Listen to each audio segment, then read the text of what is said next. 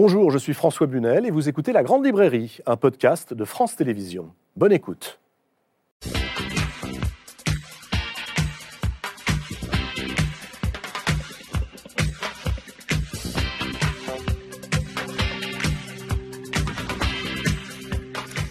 Bonsoir, bonsoir à tous et bienvenue dans la Grande Librairie. Je vous propose ce soir de mettre des mots sur ce qu'on a coutume d'appeler le handicap. Alors bien sûr, ce sont des cas très différents, rien de comparable entre l'arrivée d'un enfant inadapté dans une famille, l'insomnie qui vous empêche chaque nuit de dormir et qui dérègle votre vie, et la folie qui frappe au point qu'il faut parfois choisir l'internement dans un hôpital psychiatrique. Aucun rapport, sauf un, peut-être, un mot, un verbe, s'adapter. Voici trois livres extrêmement puissants, très différents, mais qui posent la même question au fond. Qui doit s'adapter et comment fait-on pour s'adapter? Bonsoir Clara Dupont-Mono. Bonsoir François. Ravi de vous accueillir. Clara Dupont-Mono publie S'adapter, titre de ce nouveau livre bouleversant qui raconte l'histoire d'une famille soudain frappée par l'arrivée d'un enfant, on va dire différent, c'est le mot qu'on emploie parfois de manière un peu hypocrite. Hein. On questionnera ce mot. Enfant qui naît aveugle, son cerveau ne transmet pas les informations, il est condamné et il mourra à l'âge de 10 ans sans avoir réellement grandi. Comment la fratrie réagira-t-elle? Que deviendront le frère aîné, la sœur cadette? Et puis le frère qui naîtra après la mort de cet enfant, inadapté C'est ce que vous racontez, Clara Dupont-Mono, en insistant sur ce verbe au pouvoir libérateur, s'adapter. Alors c'est en vous lisant, pour tout vous dire, que j'ai eu envie d'inviter ce soir face à vous les deux écrivaines qui sont là. Bonsoir Marie Dariussec, bonsoir Justine Lévy. Bonsoir François. Bonsoir François. Ravi de vous accueillir. De plus en plus, le monde se divise entre ceux qui peuvent dormir et puis ceux qui ne peuvent pas dormir. D'où vient l'insomnie? Des fantômes? Du cerveau? Du mal à l'âme? Du monde? Qu'est-ce qui ne dort pas quand je ne dors pas? Voici quelques-unes des questions que pose Marie Dariussec dans son livre admirable intitulé Pas dormir. Marie Dariussec qui raconte à quel point l'insomnie peut aussi devenir un handicap. Oh, pas l'insomnie passagère, hein, celle du stress euh, ou de l'abus, du café qu'on a pris trop tard, de l'angoisse du train qu'on doit prendre le lendemain. Non, l'autre, celle qui dure et qui revient toutes les nuits. La différence, la différence qui fait peur, euh, que l'on enferme, sur laquelle roulent des centaines de questions, c'est ce qu'on appelle communément la folie. Et c'est quoi au juste euh, la folie? Est-elle vraiment créatrice, comme on le prétend? Voici un roman qui interroge remarquablement ce sujet. Son fils de Justine Lévy, c'est le titre du journal imaginaire de la mère d'Antonin Artaud. Artaud, souvenez-vous, cet écrivain, poète, génial, qui fut enfermé une très longue partie de sa vie dans des hôpitaux psychiatriques, qui a subi des électrochocs. C'est à travers le journal d'une mère aimante, peut-être beaucoup trop aimante, que vous racontez, Justine Lévy, le pas de danse entre Artaud et ce qu'on a appelé sa folie. Alors, Clara Dupont-Mono, on va commencer avec vous. Vous avez remporté il y a quelques semaines le prix Femina euh, et c'est tout à fait mérité, avec ce livre, je disais tout à l'heure, bouleversant, oui, je crois que c'est l'adjectif qui convient, s'adapter, qui est autant un livre sur la fratrie en réalité que sur les êtres dits différents. Euh, une chose m'étonne, vos précédents romans, Clara Dupont-Mono, portaient plutôt sur l'histoire avec un grand H, hein, euh, grosse prédilection pour le Moyen Âge, les gestes héroïques, les dynasties royales. Voici une déclaration d'amour très intime à la famille, et une célébration de ces funambules que sont les éprouvés, ceux qui euh, ont dû s'adapter à une tragédie. Ce qui est frappant et très réussi, c'est que ce livre n'est pas un tombeau, même s'il parle de la mort d'un frère, donc né aveugle, inadapté, condamné à ne jamais s'intégrer et à mourir jeune, ce qui sera le cas hein, à l'âge de 10 ans. Vous n'employez pas le mot handicapé, en tout cas pas avant 80 pages, mais le mot inadapté, et votre roman débute ainsi par cette phrase. Un jour, dans une famille, est né un enfant inadapté. Que signifie ce mot inadapté De quel poids est-il lesté? Il est lesté de celui de la différence, et c'est un mot que j'ai beaucoup pu hésiter à employer, euh, parce qu'en fait, je le trouve pas très beau. Inadapté, c'est pas très beau, mais à bien y réfléchir, on n'en a pas beaucoup.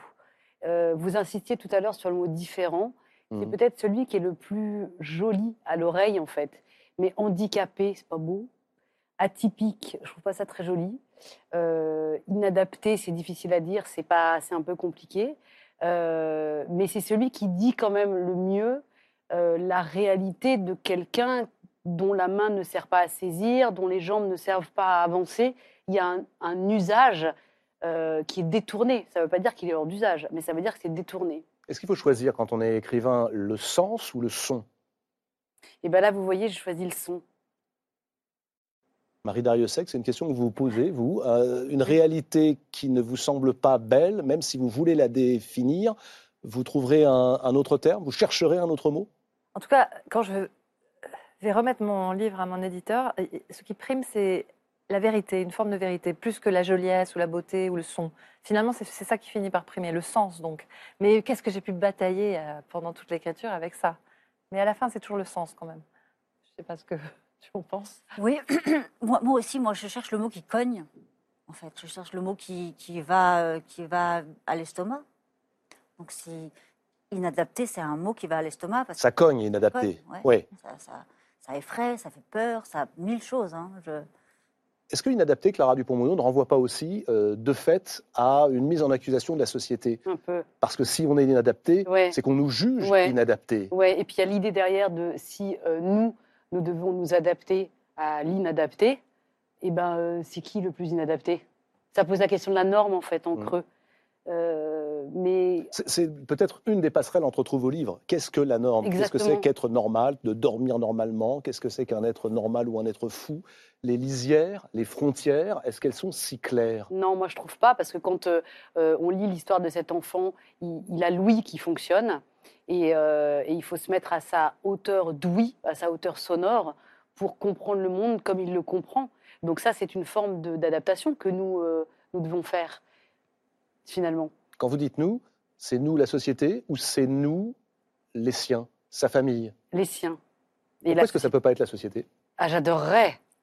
J'adorerais, mais on en est loin. J'adorerais qu'elle le fasse.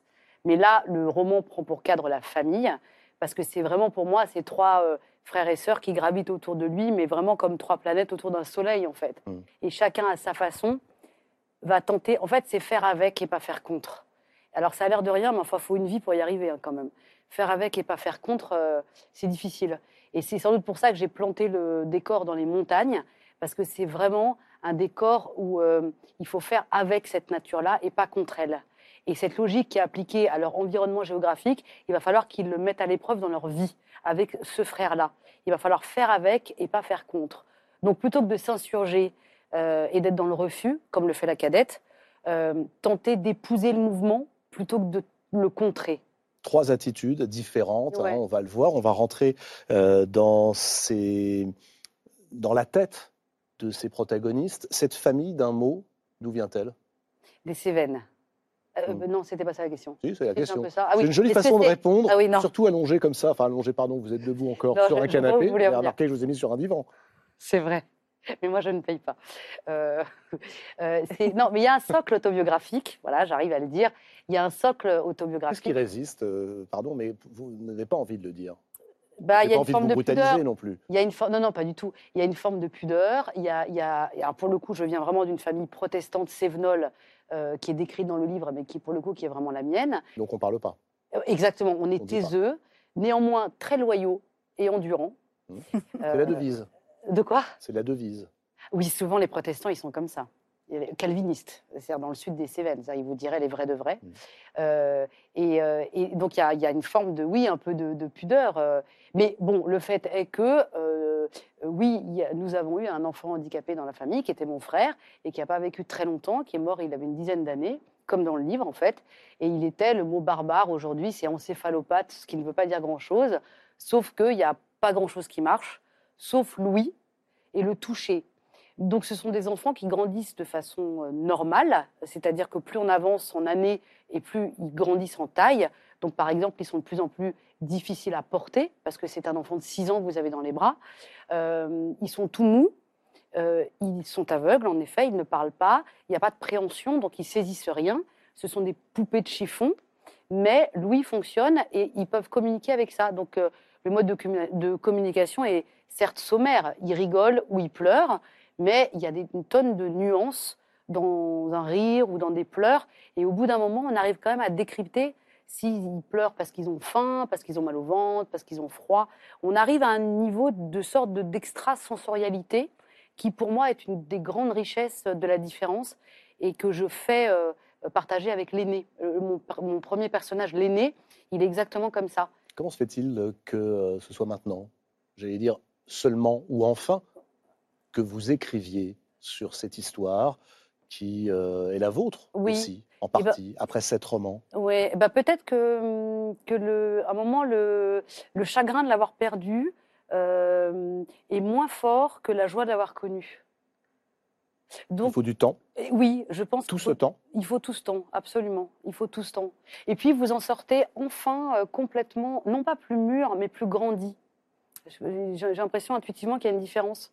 Euh, vous en sortez plus euh, équipé, euh, définitivement amoureuse de la vie. donc, vous, vous- il y a une forme de gratitude. Vous dites bah, merci beaucoup. De gratitude. Oui, de gratitude en fait. Même cette petite vie qui a traversé la nôtre euh, et finalement qui n'a pas beaucoup communiqué, enfin qui était Mm. pas, qui était vraiment, qui était presque absent au monde. Toute sa présence était presque absence au monde. Et ben malgré ça, euh, ça a été quelque chose qui moi m'a vraiment construite en fait. Marie Dariussec, vous savez pourquoi? J'ai pensé euh, à vous en lisant le livre de Clara Dupont-Mono. Vous l'évoquez d'ailleurs Oui. en partie euh, dans Pas dormir. C'est un sujet qui traverse beaucoup de vos romans. Vous Oui. avez déjà consacré euh, en partie un livre. Cet enfant mort qui Mhm. vous a précédé. Vous dites ici, vous l'écrivez, mort et très mal enterré. Oui, bah, les enfants morts, les fous, les- il y en a dans beaucoup de familles en fait. Et euh, je, je t'admire d'avoir cette sérénité quand même après tout ce temps et puis de dire la chance de l'avoir connu. Il y, a- il y a aussi des cas, des familles où les gens sont tellement taiseux pour le coup qu'ils n'ont même pas les, les outils pour euh, dire le chagrin. Et, et là, le chagrin devient une sorte de volcan qui, qui est là dans la famille et qui, qui demande à, à exploser, qui n'explose jamais. Et je pense que si je suis devenue écrivaine, c'est parce que les gens se taisaient et taisaient leur Mm. chagrin, mais d'une façon pathologique à force. Quoi. Et, euh, et donc cet enfant, euh, ma grand-mère, par exemple, a perdu un enfant à la naissance et elle, elle arrivée à en parler. C'est pas devenu un fantôme. Mais mes parents, peut- peut-être parce que c'était, ils ont perdu cet enfant dans les années 60, à une époque où la, raison, la médecine triomphait, et où quelque part c'était un échec de perdre un enfant, ce qui est épouvantable. Parce qu'en plus, de quoi était-il coupable De rien? Apparemment, c'est une erreur médicale, bon, en plus. Mais donc, il y a eu un concours de circonstances épouvantables qui a fait que mes deux jeunes parents, qui avaient 22 ans à l'époque, sont rentrés chez eux, les bras vides. L'enfant avait vécu deux jours et ils n'ont jamais pu l'enterrer dans les faits. Enfin, c'est une histoire terrible. Et, et- et moi, je suis là, j'hérite de ça. Moi, je suis vivante. Et en plus, je suis qu'une fille. Donc, c'est raté. Mais, mais je crois que mes parents auraient bien en- eu envie d'avoir un fils, voilà. Et donc toutes ces choses font une espèce de, une espèce de bouillie familiale dont on arrive un petit peu à parler maintenant, mais qui donne des livres, voilà. On écrit Mm. aussi à partir des. Bah, attendez, des- qui des donne des livres, euh, plus exactement, qui les donne pas. Parce que Oui, vous écrivez, oui. excusez-moi, vous écrivez page 113, votre envie d'écrire un jour un livre que vous n'avez pas réussi à écrire. Et alors vous, c'est pas le septième, pardonnez-moi, mais euh, hein, on en est au double presque, Marie Dariussec. Je vous cite un livre qui s'appellera peut-être Un fantôme. Oui, très bien. Je ne sais pas. Ou Le fils de mes parents. Bah, on a envie de le lire aussi. Ou La sœur sans frère. C'est Mhm. beau ça, La sœur sans frère. Oui, parce que je l'ai Ou pas. quel autre titre qui naîtra alors? Pour mille raisons, écrivez-vous, ce livre ne s'écrit pas. C'est quoi la vraie raison? Ah, la vraie raison, c'est que je ne peux pas faire ça à mon père. Quand on a quelqu'un qu'on aime et qui a choisi de se taire, qui a choisi le silence ou la, ou la boutade ou l'évitement, euh, l'évasion, moi j'aime bien ce mot-là, c'est un homme évasif. Il a ses raisons pour ça. J'ai appris à les respecter, ses raisons, avec le temps aussi. Je ne peux pas lui faire ça. Je ne peux pas euh, écrire ce livre-là tant qu'il est là, mon père. C'est, euh, J'admire beaucoup les, écrivains. euh, Pardonnez-moi, mais vous êtes une écrivaine de la transgression. pas tellement. Attendez, si, depuis Truisme, depuis 96 et Truisme, vous êtes celle qui euh, affronte les tabous, qui Oui, raconte les- frontalement les choses. Dans, la le père. fiction, dans la fiction, Ah. beaucoup. Le pas de côté de la fiction. J'ai beaucoup d'admiration pour les écrivains comme Hervé Guibert, c'était un écrivain que j'aimais beaucoup, qui, qui disait tout, voir les secrets des autres. Là, pour moi, il y a une transgression. Moi, je, je- je n'aime pas euh, exposer les gens qui ont décidé de se taire pour leurs raisons. Je- J'aime pas empiéter comme ça sur, euh, sur la vie euh, sans lui donner un petit pas de côté. Voilà. C'est ma façon à moi. Euh, Peut-être c'est aussi une forme de, de- de manque de courage, hein, je ne sais pas.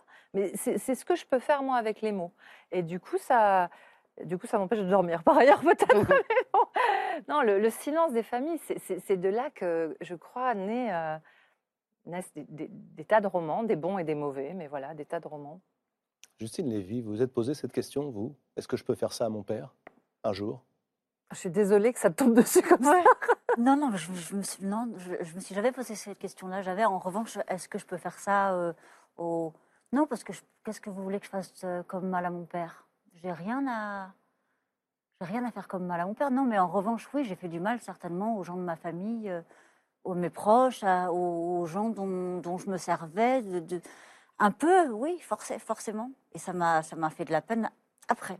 Sur le moment, il fallait que je les, il fallait que je les publie, il fallait que je, je m'en Mm. débarrasse et puis euh, et je, je, les re- je le regrette après. Clara Dupont-Mono, est-ce que vous avez euh, eu cette question en tête en tant qu'écrivain quand vous avez commencé le livre, c'est-à-dire de savoir ce que vos parents, qui euh, dans le livre hein, sont remarquablement absents, pardonnez-moi, mais euh, il y a l'aîné, il y a ah bah euh, oui en ombre euh, vraiment une ombre très appuyée, mais absent. Le frère aîné, la sœur cadette, et puis un frère qui naîtra après la mort du précédent. Pourquoi pas les parents? Parce que c'est un livre sur la fratrie. Moi, j'aime la, j'adore l'idée de la fratrie.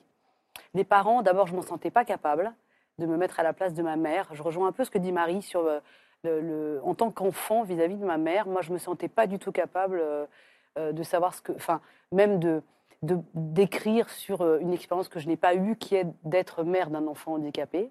Euh, et puis, j'étais très euh, habitée par cette idée de fratrie. euh, que j'adore en fait, qui est assez peu exploitée littérairement parlant. Mm.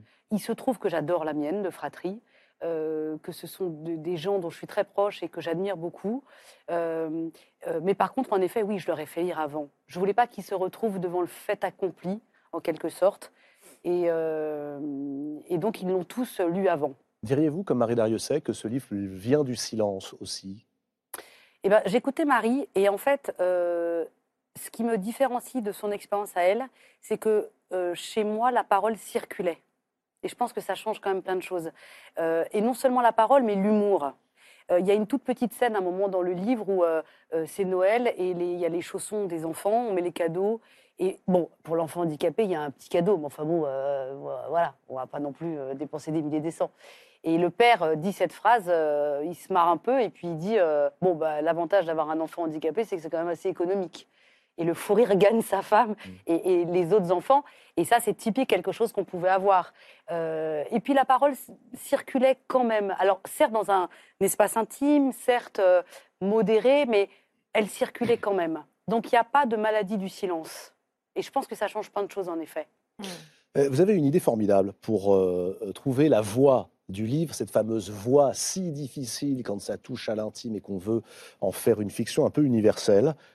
C'est pas vous le narrateur, c'est pas non plus votre frère, ce sont les pierres, les cailloux, les pierres rousses du mur dans cette propriété des Cévennes qui voient tout ce qui se passe. Alors c'est pratique les pierres parce que ça n'a pas de sentiment, ça ne juge pas, ça surplombe un peu, jamais vraiment avec vous. Elles sont à hauteur d'enfant en oui, réalité. ça, exactement. Ce sont des pierres euh, qui tranchent ou des pierres qui rassurent?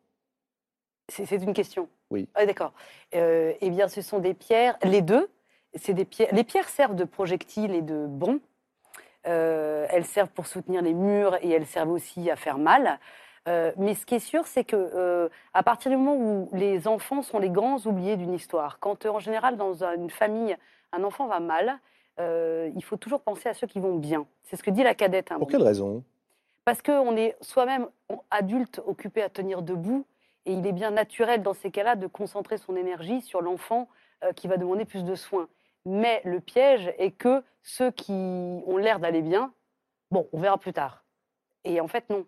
C'est-à-dire qu'on présuppose la Mais oui. solidité de ceux qui euh, Exactement. aident. Et en même temps, c'est absolument légitime. C'est-à-dire que honnêtement, dans ces cas-là, on fait ce qu'on peut avec ce qu'on a.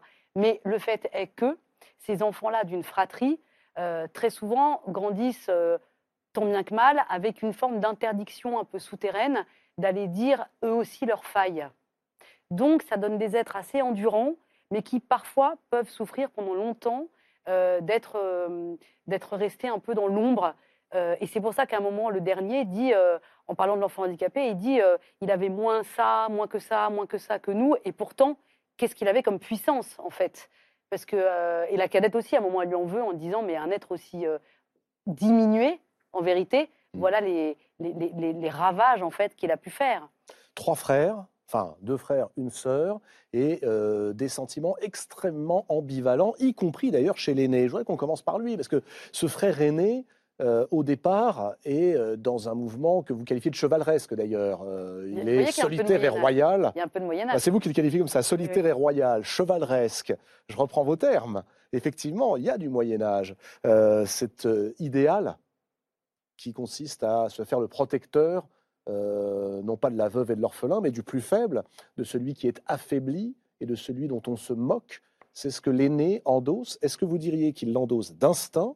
Est-ce qu'il apprend à le faire? Comment expliquez-vous que euh, ce rôle d'aîné soit aussi euh, durement, presque jusqu'au sacrifice d'ailleurs, endossé par l'aîné de la famille? Mais parce qu'en fait, lui, il découvre dans cet être différent euh, l'absence totale de malveillance. Quand vous regardez à l'échelle d'une vie, c'est quand même pas si fréquent de tomber sur des gens absolument dépourvus de cruauté. Euh, et lui, il découvre là une forme de pureté. Et profondément, ça le bouleverse, euh, sans doute parce que, animé d'un idéal très grand, il va de toute façon être déçu par autrui. Il le pressent. Pas avec cet enfant-là, qui ne pourra pas le décevoir, puisque le jugement n'est pas dans sa nature, la cruauté ne l'est pas non plus. Et donc, enfin, celui qui était tellement sur ses gardes, l'aîné, il va rendre les armes et il va pleinement euh, s'occuper de cet enfant avec qui il découvre un univers qu'il n'aurait jamais soupçonné, cette fameuse extrasensorialité dont je parlais tout à l'heure.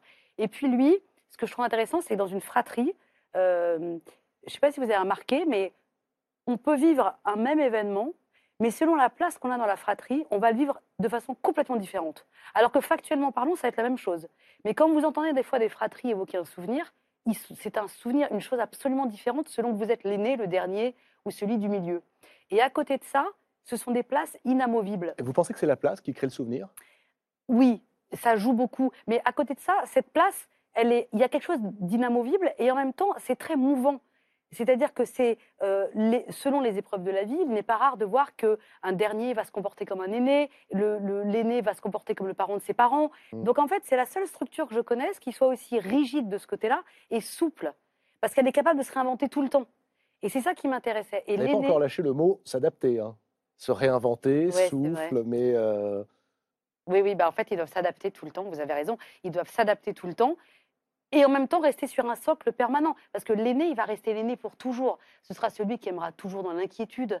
Euh, ce sera celui qui sera tellement marqué par cette expérience de protecteur euh, qu'il ne pourra vivre euh, son amour que dans la crainte d'une menace. c'est ça qui est intéressant. C'est-à-dire que vous dites l'aîné est celui qui, parce qu'il a protégé, se sent incapable de tisser des liens. En fait, c'est Incapable parce qu'il d'être. a aimé. C'est-à-dire que lui, on va le retrouver plus tard. Ça lui aura tellement coûté, en fait, de, de- de- l'amour pour cet enfant qui disparaîtra. Ça lui aura tellement coûté qu'il dit j'y retourne plus, j'y vais pas. Mais nous, on pense qu'il est malheureux. Quelle que soit la forme. hein. Exactement. Mm. Donc, ce sera quelqu'un qui n'aura pas de fiancé, pas d'enfant, pas d'amis, assez peu. Euh, et nous, nous nous disons ah mais il doit être malheureux. Et en fait, non, il n'est pas malheureux. C'est-à-dire qu'il est à l'inverse de toute cette injonction sociétale qu'on a d'aller de l'avant, tourner la page, faire son deuil. Et quand la cadette lui dit Est-ce que ça va? et qu'il répond oui, elle le croit, en fait, parce que c'est la seule qui comprend ça de lui, Je voudrais qu'on s'arrête sur la cadette. C'est vous? Un peu. Un peu, dit-elle. Clara, Alors, euh, c'est vous? Oui, c'est moi. Bon, voilà. Mais quelle peste Ah oui, c'est bah, Non, remarquez, elle pas si mal. attendez, elle est imbuvable, votre cadette, au Non, départ. elle n'est pas imbuvable. Moi, je Elle finit très bien. Oui, elle finit bien. Mais dites-moi, comment expliquez-vous que la cadette, elle, s'oppose sans cesse, s'oppose à ce frère différent, au point de le prendre en grippe, presque de le détester, s'oppose à ce frère aîné, euh, juge euh, grotesque euh, cette, euh, ce sacrifice de soi. Elle, continuait d'être une enfant, écrivez-vous à un moment. Mais Jusqu'à quand? Non, mais moi, je vous trouve dur sur elle. Elle, elle, elle, elle trouve que c'est injuste. Objectivement, ça l'est. Elle trouve que c'est brutal. Objectivement, ça l'est. Euh, Quand, on lui a- demande, que, répond-elle quand on lui demande si elle a euh, un frère ou des frères? Elle, elle, le, elle le raye. Elle dit non, non, non, non, j'ai qu'un aîné. Mais parce, pourquoi? Parce que euh, tous les, toutes les fratries d'enfants euh, handicapés ont expérimenté ça. On a honte. Et vous avez honte d'avoir honte. C'est le petit dernier qui résume à un moment, à un moment, il dit c'est une honte honteuse. Donc elle, elle dit la maison est en travaux, ce qui lui évite de- d'avoir des copines à inviter le mercredi après-midi. Mais le résultat, c'est quand même qu'elle passe ses mercredis après-midi toute seule. Donc il y a là, je trouve, quelque chose d'audible. Et euh, il y a, il y a une- oui, cette honte honteuse, et puis il y a autre chose aussi qu'il faudra bien qu'on évoque, mais moi je tenais absolument à l'écrire, c'est le recul euh, euh, physique qu'elle peut avoir devant ce corps euh, abîmé. Alors c'est aussi un livre sur le corps. Oui, ah ben... oui, oui, tout à fait. Les corps abîmés, les corps différents, les corps qui sont en mutation. Vous parlez de l'adolescence aussi, de cette période Ouais. où euh, votre cadette décide de se raser la moitié du crâne. Euh, ce qui correspond d'ailleurs aussi au moment où elle euh, revient de cette période peste et où elle va totalement changer de braquet. Non, en fait, elle a compris que faire contre, c'était stérile. C'est ça qui est intéressant Ouais. chez elle. Et à un moment, la colère, parce qu'elle, c'est la colère. Euh, elle, il y a un côté Aliénor d'Aquitaine chez elle. Moi, c'est ça qui fait que Je je, m'adapte pas. voilà, je, je m'adapte pas. C'est le, monde contre. qui s'adap- c'est le monde qui s'adaptera à moi. C'est le monde qui s'adaptera à moi. Ouais, Ça s'appelle une crise d'adolescence. Exactement. Oui, mais il y, en a qui restent ados, vous savez, très longtemps dans Oh, ça, vie. je le Oh, sais. il y en a plein. Et, euh, et c'est une source de, de vie aussi, parce que elle, c'est un refus à elle seule. Et il y a quand même un moment Qu'est-ce où... qui fait que ça change? Alors, ça change quand elle voit et qu'elle comprend que sa famille prend l'eau. Que sa famille, là, est, est en sérieuse position de fragilité. Pour la première fois, elle voit son père perdre pied. Euh, elle s'aperçoit que sa mère parle quand même assez peu, qu'elle n'a pas entendu le son de sa voix depuis un moment. Et donc là, elle, elle mute en, en général de guerre. C'est-à-dire que la colère, qui est la force verticale de ceux qui sont debout, moi j'ai beaucoup de- d'estime pour la colère. Là aussi, c'est mal vu par nos sociétés, mais moi, la colère, c'est un sentiment que j'aime beaucoup. Elle est salutaire? Oui, je pense qu'elle est salutaire. Est-ce qu'elle a sauvé la cadette? Elle cadette la qui cadette. n'arrivait pas à s'adapter. Elle sauve la cadette. Dans un premier temps, la cadette dit euh, Je resterai en colère. C'est un personnage au point serré euh, parce que c'est la force verticale qui maintient debout, contrairement euh, aux êtres à l'horizontale, comme son frère en fait. Et donc il y a vraiment cette opposition de droit couché. Et il y a un moment quand même, elle, elle sent que cette colère, il va falloir la transformer pour remettre sa famille droit. Alors c'est ça qui est beau, c'est cette métamorphose de la cadette. Euh, Je disais tout à l'heure petite peste, et puis qui tout à coup va devenir, tout à coup ou progressivement, va s'adapter et comprendre que cette adaptation passe par le fait d'être effectivement un général de guerre. Exactement. Elle fait une liste d'un côté ce qu'il faut redresser et de l'autre là où on en est. Voilà, donc euh, est-ce que ma mère a, a pris la parole plus de trois fois aujourd'hui? Euh, euh, J'ai eu, combien- eu quoi comme notes? Parce que du coup, je sais qu'avoir une bonne moyenne à l'école, ça enlèvera un souci pour mes parents. Est-ce que j'ai des sujets de conversation à mettre à table le soir? Elle- Elle faisait vraiment des listes de sujets de conversation, la cadette? Alors, oui, ça lui arrivait. Ouais. Ça lui arrivait. Mais il y a une forme de vaillance, en fait. Bien sûr. oui, oui. C'est-à-dire que là, Repartir au combat? Oui, mais c'est ce que vous disiez en fait. Elle s'adapte en fait à sa façon finalement. Euh, elle s'adapte. Marie Dariussec, quel regard portez-vous sur cette euh, adaptation qui se fait alors soit instinctivement dans le cas de l'aîné, soit par apprentissage dans le cas de la cadette? J'ai beaucoup de sympathie pour la, la cadette. Ah, merci.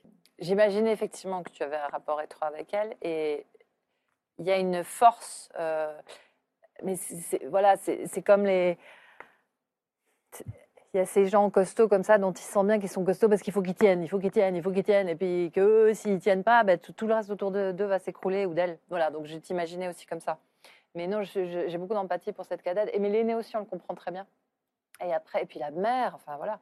Non, c'est un, livre euh, sur- l'attachement, moi je dirais aussi. Mm. C'est un mot aussi qui est pas terrible, l'attachement, mais euh, parce que l'amour c'est plus beau, voilà. Mais il y a de l'attachement dans les familles. euh, C'est pas, c'est pas l'amour justement euh, des, des troubadours euh, d'Aquitaine, quoi. C'est de l'attachement. Voilà, Oui, on fait ce qu'on c'est- peut. C'est l'idée de l'état ces gens-là. de l'état de veille. Il y a des Voilà. cailloux, quoi. ça oui. Ouais. Et d'ailleurs, c'est cet état de veille, Mm. euh, c'est-à-dire que les pierres veillent sur cette famille, et au sein même de cette famille, euh, la cadette, elle veille sur l'aîné, euh, qui veille quand même sur son petit frère.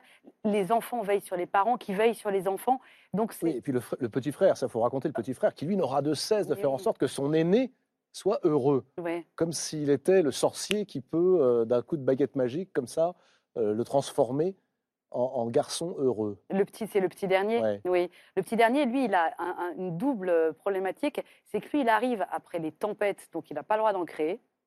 Et ensuite, lui, il a la question un peu en forme de vertige qui est que bah, si tu étais avant moi pas né, est-ce que moi, je serais né? Mhm. Donc là, il faut quand même composer avec ça. Mais lui aussi, il s'adapte. C'est sa place donnée. Lui, il va avoir le rôle de, euh, d'enfant euh, euh, qui suture, qui cautérise, il, tisse des jours avec ses parents en forme de cicatrices. Ce sont des conversations douces où on parle pour rien, on parle comme ça, on parle. Et il y a là une espèce de douceur en fait. Il est très travaillé par l'idée de tout ce passé euh, qui a été vécu sans lui. À un moment, il coupe des bûches avec son père et il va mettre le bois euh, dans la, le bûcher pour que ça sèche. Et donc il y a le nom On voit des les années. les années. Ouais, ça, c'est extraordinaire, cette Et, scène. et il voit toutes ces années 1990, 1991, Et il- voilà. 1992. et il se dit, mais toutes ces années sans moi. Et en effet, il y a eu un référent avant lui, des choses partagées, et il n'était pas là. Donc comment on fait pour trouver sa place quand même? Story of my life, c'est comme ça qu'on dit. oui, non, bien sûr. Est-ce que je serais née s'il avait ça, vécu, euh, etc., etc., bien sûr. Elle vous obsède, cette question, ou vous en faites un sujet littéraire, ou au contraire, vous la mettez de côté? Euh, ça m'a obsédée un certain temps. euh, comme c'était un secret de famille, euh, j'étais tombée dessus à l'âge de 10 ans. Et donc, euh, j'étais trop petite pour, euh, pour le symboliser. Quand, quand tu parlais de l'humour qui sauve les familles, Mhm. Euh, nous, je crois qu'il n'y avait pas d'humour euh, sur ce sujet-là et d'autres, parce qu'on n'arrivait pas à symboliser les situations. On n'avait pas mis des mots dessus, on les avait pas tenues à distance. Donc, c'était pas rigolo, quoi. Euh, ça- et, d'ailleurs, j'ai toujours, je, je suis incapable de rire de cette histoire. Donc, aussi une des raisons pour lesquelles je, Hmm. je recule le livre à venir. vous, la tenez- vous le tenez à distance hein, Oui, ce parce livre. que c'est parce que j'ai toujours, il y a une une des façons de tenir debout aussi, c'est de rire. Voilà, c'est de s'amuser des situations, même les pires. Enfin, Avec l'ironie. Voilà, c'est pas pour rien que j'ai travaillé à Charlie Hebdo. Enfin, je veux dire, il faut rire de tout. Mmh. Et, euh, et moi, personnellement, cette histoire-là, je vois bien que je n'arrive pas, pas à en rire, faut pas exagérer, mais à, à la tenir suffisamment à distance pour, euh, pour avoir un petit côté, un petit, voilà, un petit regard de côté et me dire, et puis aussi, pourquoi pas me dire, et ça c'est terrible, c'est euh, terriblement tabou, c'est pas si grave. Oui. Rien de C'est pas grave. si grave. Est-ce que c'est possible de dire ça? Ça, c'est une des grandes questions pour moi. Ouais. Comment vous l'êtes dit, ça? Rien de grave. Quel était le titre C'était de, de c'était ce un, roman impératif- c'était un impératif, c'était un. Oui, c'est le titre de mon, de mon deuxième roman. Mais ça, ça m'a sauvé la vie, moi, de me dire ça, de me dire. mais euh, qui rien racontait une grave. séparation, une tromperie, à un moment Voilà. qui était difficile pour vous, encore plus puisque c'était la naissance d'un enfant. Euh, non, c'est ça, vous confondez avec un autre roman, La naissance d'un enfant. Ah oui, enfin, je vois ce que tu, oui, je vois ce que vous voulez dire.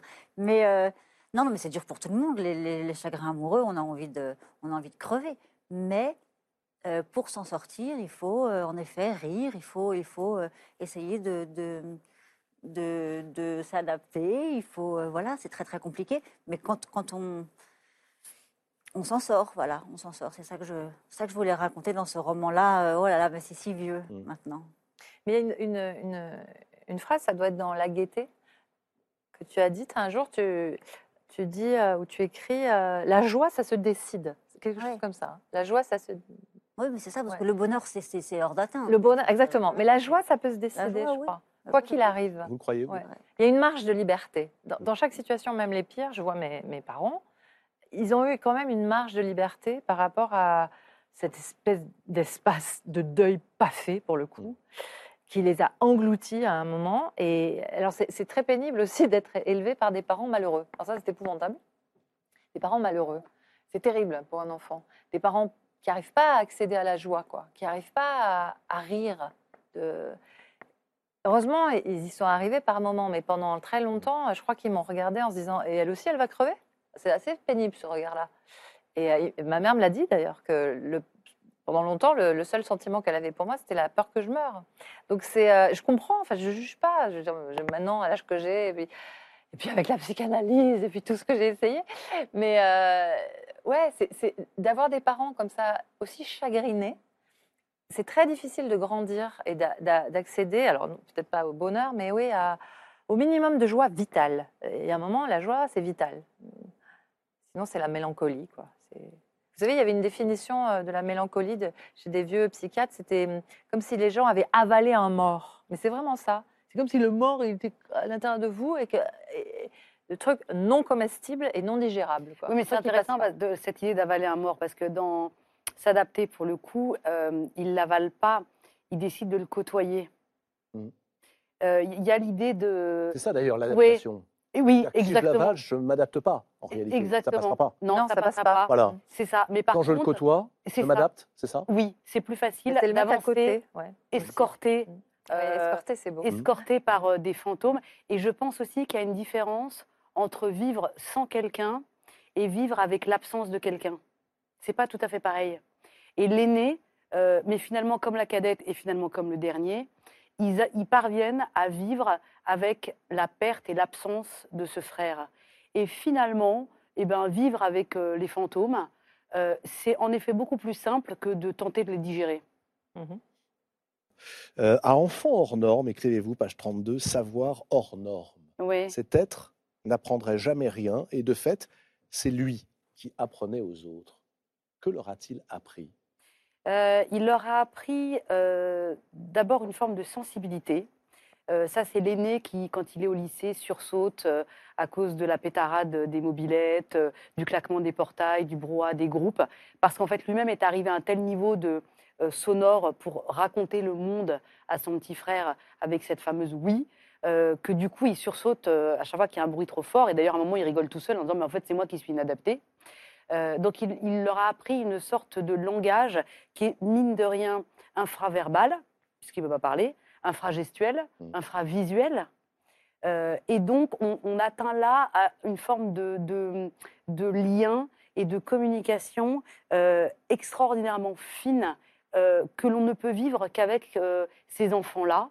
Et puis, cet enfant leur apprend aussi une forme d'intransigeance aussi, quand même. D'intransigeance Oui, mais comme Dans l'aile quel sens? Eh ben, un peu comme l'est la montagne, c'est-à-dire que à un moment, euh, ceux qui vous veulent du mal, on va pas s'attarder. Euh, en effet, la joie se décide, c'est ce que disait Justine, mais c'est très vrai. À un moment, on prend le parti de la vie avec pas beaucoup de pitié, en quelque sorte, pour ceux qui vous tireraient un peu vers le bas. Mhm. Ça, c'est une forme d'intransigeance, aussi de force. Euh, euh, et puis, ça leur apprend aussi, encore une fois, cette, en fait, exactement comme les murets euh, des- de pierre sèche, ce qu'on appelle les murets de pierre sèche dans les Cévennes, où les pierres ne tiennent pas entre elles grâce à un ciment ou un lion, mais elles tiennent entre elles parce qu'elles se soutiennent. Le, le muret de pierre sèche, c'est quand même par la grâce du poids et de la taille de chaque pierre, et l'une soutient l'autre. Ça, c'est exactement la fratrie, finalement. Est-ce que vous diriez que l'adaptation est le propre de l'homme? Oui, et aussi l'inadaptation. Parce que regardez nos sociétés qui sont si peu ouvertes à la différence. Je veux dire, quand je raconte le regard euh, crucifiant Les autres des autres, ces fameux autres, La tyrannie des autres, la, tyr- bêtise des autres, écrivez-vous à plusieurs reprises. oui, c'est-à-dire que c'est, hum, un regard qui n'est pas éduqué. Or, le regard, ça s'éduque. Et on est dans une société où, décidément, on n'éduque pas ce regard-là. Donc, sans arrêt, il va griffer cette différence. Qu'est-ce qui peut l'éduquer? Qu'est-ce qui peut aujourd'hui faire en sorte qu'on ne retrouve pas cette page qui est absolument terrible, dans laquelle vous racontez le calvaire des parents pour trouver une place? C'est l'expression. à trouver une place avec cette grande bureaucratie administrative qui vous dévore. Euh, moi, je pense que ça se joue dès l'école. Euh, quand vous mettez, euh, comme ça se fait dans d'autres pays hein, d'ailleurs, la moitié des, ou en tout cas un gros quart d'enfants euh, handicapés avec des enfants non handicapés, les enfants très souples très vite prennent le pli d'aller chez leur copine euh, trisomique le mercredi après-midi. Euh, ils ont un- leur meilleur copain, il est autiste, etc., en chaise roulante, euh, pas normés. Mm. Et ça donnera des adultes plus tard qui, du coup, seront tellement familiers avec cette différence que ça leur posera aucun souci, euh, ni d'en côtoyer, ni d'en engager s'ils doivent avoir une entreprise. C'est-à-dire qu'en une génération, vous changez le regard, en fait. Est-ce que c'est pas le mot normal qu'il faut accepter euh, de balayer un tout petit peu, peut-être de mettre de côté? Qu'est-ce que ça veut dire être normal? C'est la question que je me suis posée en lisant S'adapter. Eh ben, le monde normal serait celui qui aurait pleinement intégré son inverse, serait celui qui aurait pleinement intégré sa, propre différence, donc les différents. S'adapter, prix Femina 2021, Clara Dupont-Monos, des éditions Stock. C'est un voyage au bout de l'insomnie euh, que vous nous proposez, Marie Dariussec, dans un livre qui tient à la fois. Alors, euh, là, vous avez euh, cassé tous les codes et tous les genres. Il est un livre qui tient à la fois de la confession, de l'étude littéraire, mais aussi de l'étude historique. On y apprend énormément de choses, sociologiques et même politiques. Qu'est-ce que c'est l'insomnie? Est-ce que c'est un trouble du comportement, d'après vous? Une maladie? Une obsession? Comment s'en libère-t-on? Pas dormir répondra à quelques-unes de ces questions. Le livre de Marie Dariussec, qui est paru aux éditions POL. Euh, C'est aussi un livre sur le pouvoir salvateur de la littérature, qui peut guider, si ce n'est aider, pendant les fameuses nuits blanches. Livre non dénué, je le précise, d'humour et d'auto- d'autodérision, mais vous venez de nous en donner un exemple déjà depuis quelques minutes. Est-ce que vous pouvez nous dire, Marie Dariussec, quand précisément vous avez cessé de dormir? J'ai cessé de dormir à ma propre stupéfaction le jour où mon fils est entré dans la maison. Je précise pas à sa naissance parce qu'il est né très prématuré. Tout le temps où il était dans sa couveuse, malgré l'angoisse de la situation, mon mari et moi, nous dormions comme des bébés, ce qui est une expression débile puisque les bébés ça dort jamais, hein, mais bon. Et puis quand notre fils est enfin arrivé chez nous, avec la grande joie de, l'accueillir, j'ai arrêté de dormir. Et euh, alors c'est normal de ne pas dormir quand on a des bébés, hein. mais ce qui devient pathologique, c'est de plus jamais retrouver le sommeil. Et en plus, j'ai insisté. J'ai un deuxième enfant, un troisième enfant, j'ai deux filles après. Donc ça a duré dix ans, les bébés, en gros. Et ben, j'ai jamais retrouvé le sommeil. Les bébés ont fait leur nuit et j'ai défait les miennes, écrivez-vous, page 222. Mais Enfin, après, vous précisez quelques pages plus loin. Ah non, non en fait, c'est je pas ne dis pas, leur ouais, faute. mais je ne dis pas que ce sont les bébés qui m'ont plongé dans l'insomnie. Il faudrait savoir quand même, Marie. C'est un livre sciemment assez décousu. hein. C'est un livre qui suit les trajets divagants des insomnies. Euh, non, je peux pas tout leur faire porter, c'est pas possible, les pauvres. c'est terrible, C'est pas affreux, c'est Voilà. charge. Je, je- je suis, je suis désolée pour eux. C'est à la fois vrai et pas vrai, comme, comme souvent ces choses très compliquées. C'est-à-dire que je pense que s'il n'y avait pas eu un enfant mort dans ma famille, même deux enfants morts, enfin un enfant mort pas en- enterré, je ne serais pas devenue hyper vigilante, puisque c'est le diagnostic qui a fini par être posé. Hyper vigilante, c'est-à-dire que j'ai l'impression que si je m'endors, une catastrophe va arriver. En gros, euh, un des trois. euh, Ça, c'est une impression que vous avez, pardonnez-moi, qui est consciente ou c'est une impression diffuse Alors, euh, c'est à la fois diffus, euh, c'est aussi, bon, parce que j'ai- usé quatre psychanalystes, donc à force, j'ai fini par Ah, quand comprendre. même. Voilà. Quatre. Mais oui, Joli score. pauvres. Mais, mais c'est aussi, c'est aussi une forme de mégalomanie, parce que comme me disent euh, mes copains bien intentionnés, attends, tu- si tu dors, le monde va continuer de tourner, hein, tu peux dormir, il n'y a pas de souci. Non, j'ai l'impression que si je m'endors, l'avion va se cracher, quoi, que je suis la pilote, voilà, et que si je dors, une, une catastrophe va, va arriver. Ça s'appelle l'hypervigilance. En fait, c'est assez répandu. hein. Moi, ça m'est tombé dessus avec les bébés, mais il y a d'autres gens, c'est voilà, Il- c'est c'est un mode de surveillance comme ça, euh, dingue, voilà, dingo. Vous ne pouvez aimer que dans l'inquiétude. Ben, ça doit être ça. Comme l'aîné. Comme l'aîné. Ouais. Là, tu, tu me catalogues. euh, Non, ouais, non, mais c'est euh, ça, c'est cette. Mais est-ce euh, qu'il y, a- il y a une chose qui a marché pour l'aîné, c'est son frère et sa sœur. Qu'est-ce qui pourrait marcher pour Marie? Alors moi, mes, mes parents ne peuvent plus me faire ni frère ni, ni sœur. hein. Moi, c'est cuit, c'est râpé. Peut-être céder aussi à ce qu'on a, au- cet élan qu'on a au fond de soi. L'aîné, il passera son temps à vérifier que les freins des vélos, euh, ils fonctionnent bien, à vérifier que la, la corde de la balançoire va pas lâcher. Euh, Moi, j'étais du genre à réveiller mes bébés pour vérifier qu'ils n'étaient pas morts. quoi. Donc, euh, je ne vais pas dormir. hein. Effectivement, on part de loin là. à quoi ça ressemble euh, le moment où vous vous réveillez? 4h04, écrivez-vous, c'est l'insomnie de 4h du matin. À quoi ressemble Marie Dariussec à 4h du matin? Pardonnez-moi de poser la question comme ça, mais tout le livre raconte cela en fait. Alors, Le je- statut du moi à Ouais. 4h du mat. Alors moi, heureusement, je ne sais pas à quoi je ressemble. Je ne vais pas me regarder à 95. Je ne suis, pas maquillée. Mais euh, non, je suis à la fois un, tout petit point, le moi. Moi, j'ai l'impression que le moi, à 4 heures du matin, est complètement écrabouillé, à la fois par le monde qui appuie dessus, et puis par, par tout ce qu'on a d'inconscient, par les rêves. Il faut, faut savoir que quand on est hyper vigilant ou insomniaque, enfin, on, on, on dort jamais, même quand on dort, on n'a pas de sommeil profond. Donc on rêve sans arrêt le seul bonheur de l'insomniaque, c'est qu'effectivement, on est en contact avec les rêves, on se rappelle de nos rêves plutôt plus souvent, apparemment, que les gens qui dorment profondément. Bon. Mais, mais moi, je donnerais euh, mais tout pour ne pas me rappeler mes rêves et puis Mm. dormir profondément. Et donc, à 4 heures du matin, je suis. euh, ça dépend. Soit j'ai des fous rires parce que c'est tellement Ah, comique. Il y a une espèce de comique de répétition, quoi, du ratage perpétuel de la nuit. Donc je, je me dis, ah non, c'est pas vrai, encore. Et j'en j'en viens à rire, toute seule, comme une tarée. Euh, soit je suis désespérée, il n'y a pas de demi-mesure. Soit je me dis, et alors là, euh, je me dis, bon, bah, tant pis, euh, je, tant pis, je prends un somnifère, tant pis, je me lève, tant- je fais n'importe quoi en fait. C'est très dangereux hein, aussi de ne pas dormir. Alors, ce que vous racontez, c'est que l'insomnie ne se déroule pas seulement la nuit, Marie Dariussec, c'est toute la journée. Ben oui, C'est-à-dire que dans l'état dans lequel on se trouve ensuite, vous parlez de matinée, de matin mort, de matinées euh, pendant lesquelles vous ne prenez pas de rendez-vous, en tout cas le moins Ah oui. possible, Ah oui. euh, de journées au cours desquelles vous êtes totalement déréglé. Est-ce que c'est en train de devenir cette insomnie? Et là, on voit bien qu'on est sur une insomnie puissante. C'est pas juste notre petit stress de ah tiens demain je dois aller faire une émission avec Clara Dupont-Mono. Comment est-ce que je vais m'en sortir? Oh là là, ça va être dur. Je vais pas dormir de la nuit. Non, là c'est autre chose. Alors, ce, ce genre de stress, ce stress, vous voyez, j'en perds mes mots.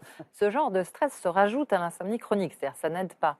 Mais euh, le- mon, mon problème, d'ailleurs, c'est en train de, de m'arriver, c'est que en, en particulier, je perds mes mots. C'est quand même embêtant pour euh, une écrivaine. Justement, j'aime bien écrire parce que j'ai le temps de me retrouver, même quand je suis très fatiguée, j'arrive quand même à écrire deux, trois phrases. Elles ne sont pas toujours bonnes, mais bon, j'ai le temps de les jeter, je les refaire. À l'oral, je perds très souvent mes mots. C'est dû à l'épuisement, c'est dû aussi au barbiturique. hein. Ça, ça fait des espèces Vous écrivez, ça fait d'absence. 30 ans que je suis sous barbiturique. 20, 20 ans, oui, ça fait 20 ans. Non, alors là, j'ai. C'est- une aventure l'insomnie parce que donc je, je me lance des défis à moi-même, je me sèvre de tels somnifères, j'ai des périodes où je bois trop, j'ai des périodes où j'arrête totalement de boire. Et c'est une forme de divagation perpétuelle quand même. hein. Heureusement que j'ai pas à. enfin, franchement, je, moi j'ai une vie de patachon. Je peux m'autoriser à rien faire le matin. Si j'écris deux phrases par jour, ça va. Je peux m'autoriser à, à pas à pas sortir de la journée, entraîner. Ça, à- ça ne vous angoisse pas? Euh, le moment où Bah, vous n'arriverez plus à écrire, où vous n'arriverez pas à écrire, où vous ne faites que deux que- phrases. euh, non, c'est pas du je, tout. hein. L'hypervigilance ne va pas jusque-là. Je suis pas conductrice d'engin. Je suis pas prof non plus. Ma mère a été prof en collège. Il lui fallait une énergie de dingue pour tenir sa Mm. classe, Mm. faire, faire court. Vous êtes en scène pendant, euh, voilà, vous pouvez pas euh, vous dire, Eh, excusez-moi, mais là je vais m'allonger deux minutes, quoi.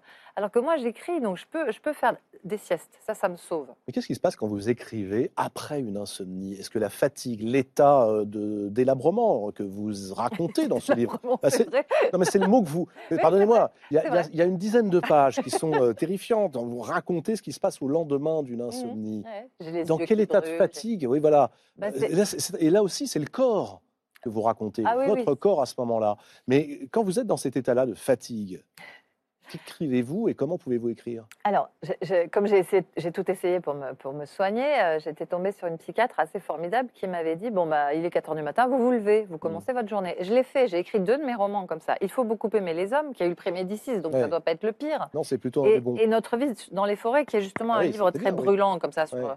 Et, euh, et, et alors je l'ai fait 4 heures, donc. euh, alors, on n'a pas envie de petit déjeuner à 4 heures du matin. de- donc, je me lève, je fais du café pour tenir le coup. Et j'arrivais à me mettre en mouvement vers 5h, 5h30 du mat. Et puis, c'est vrai que c'est bien, c'est calme.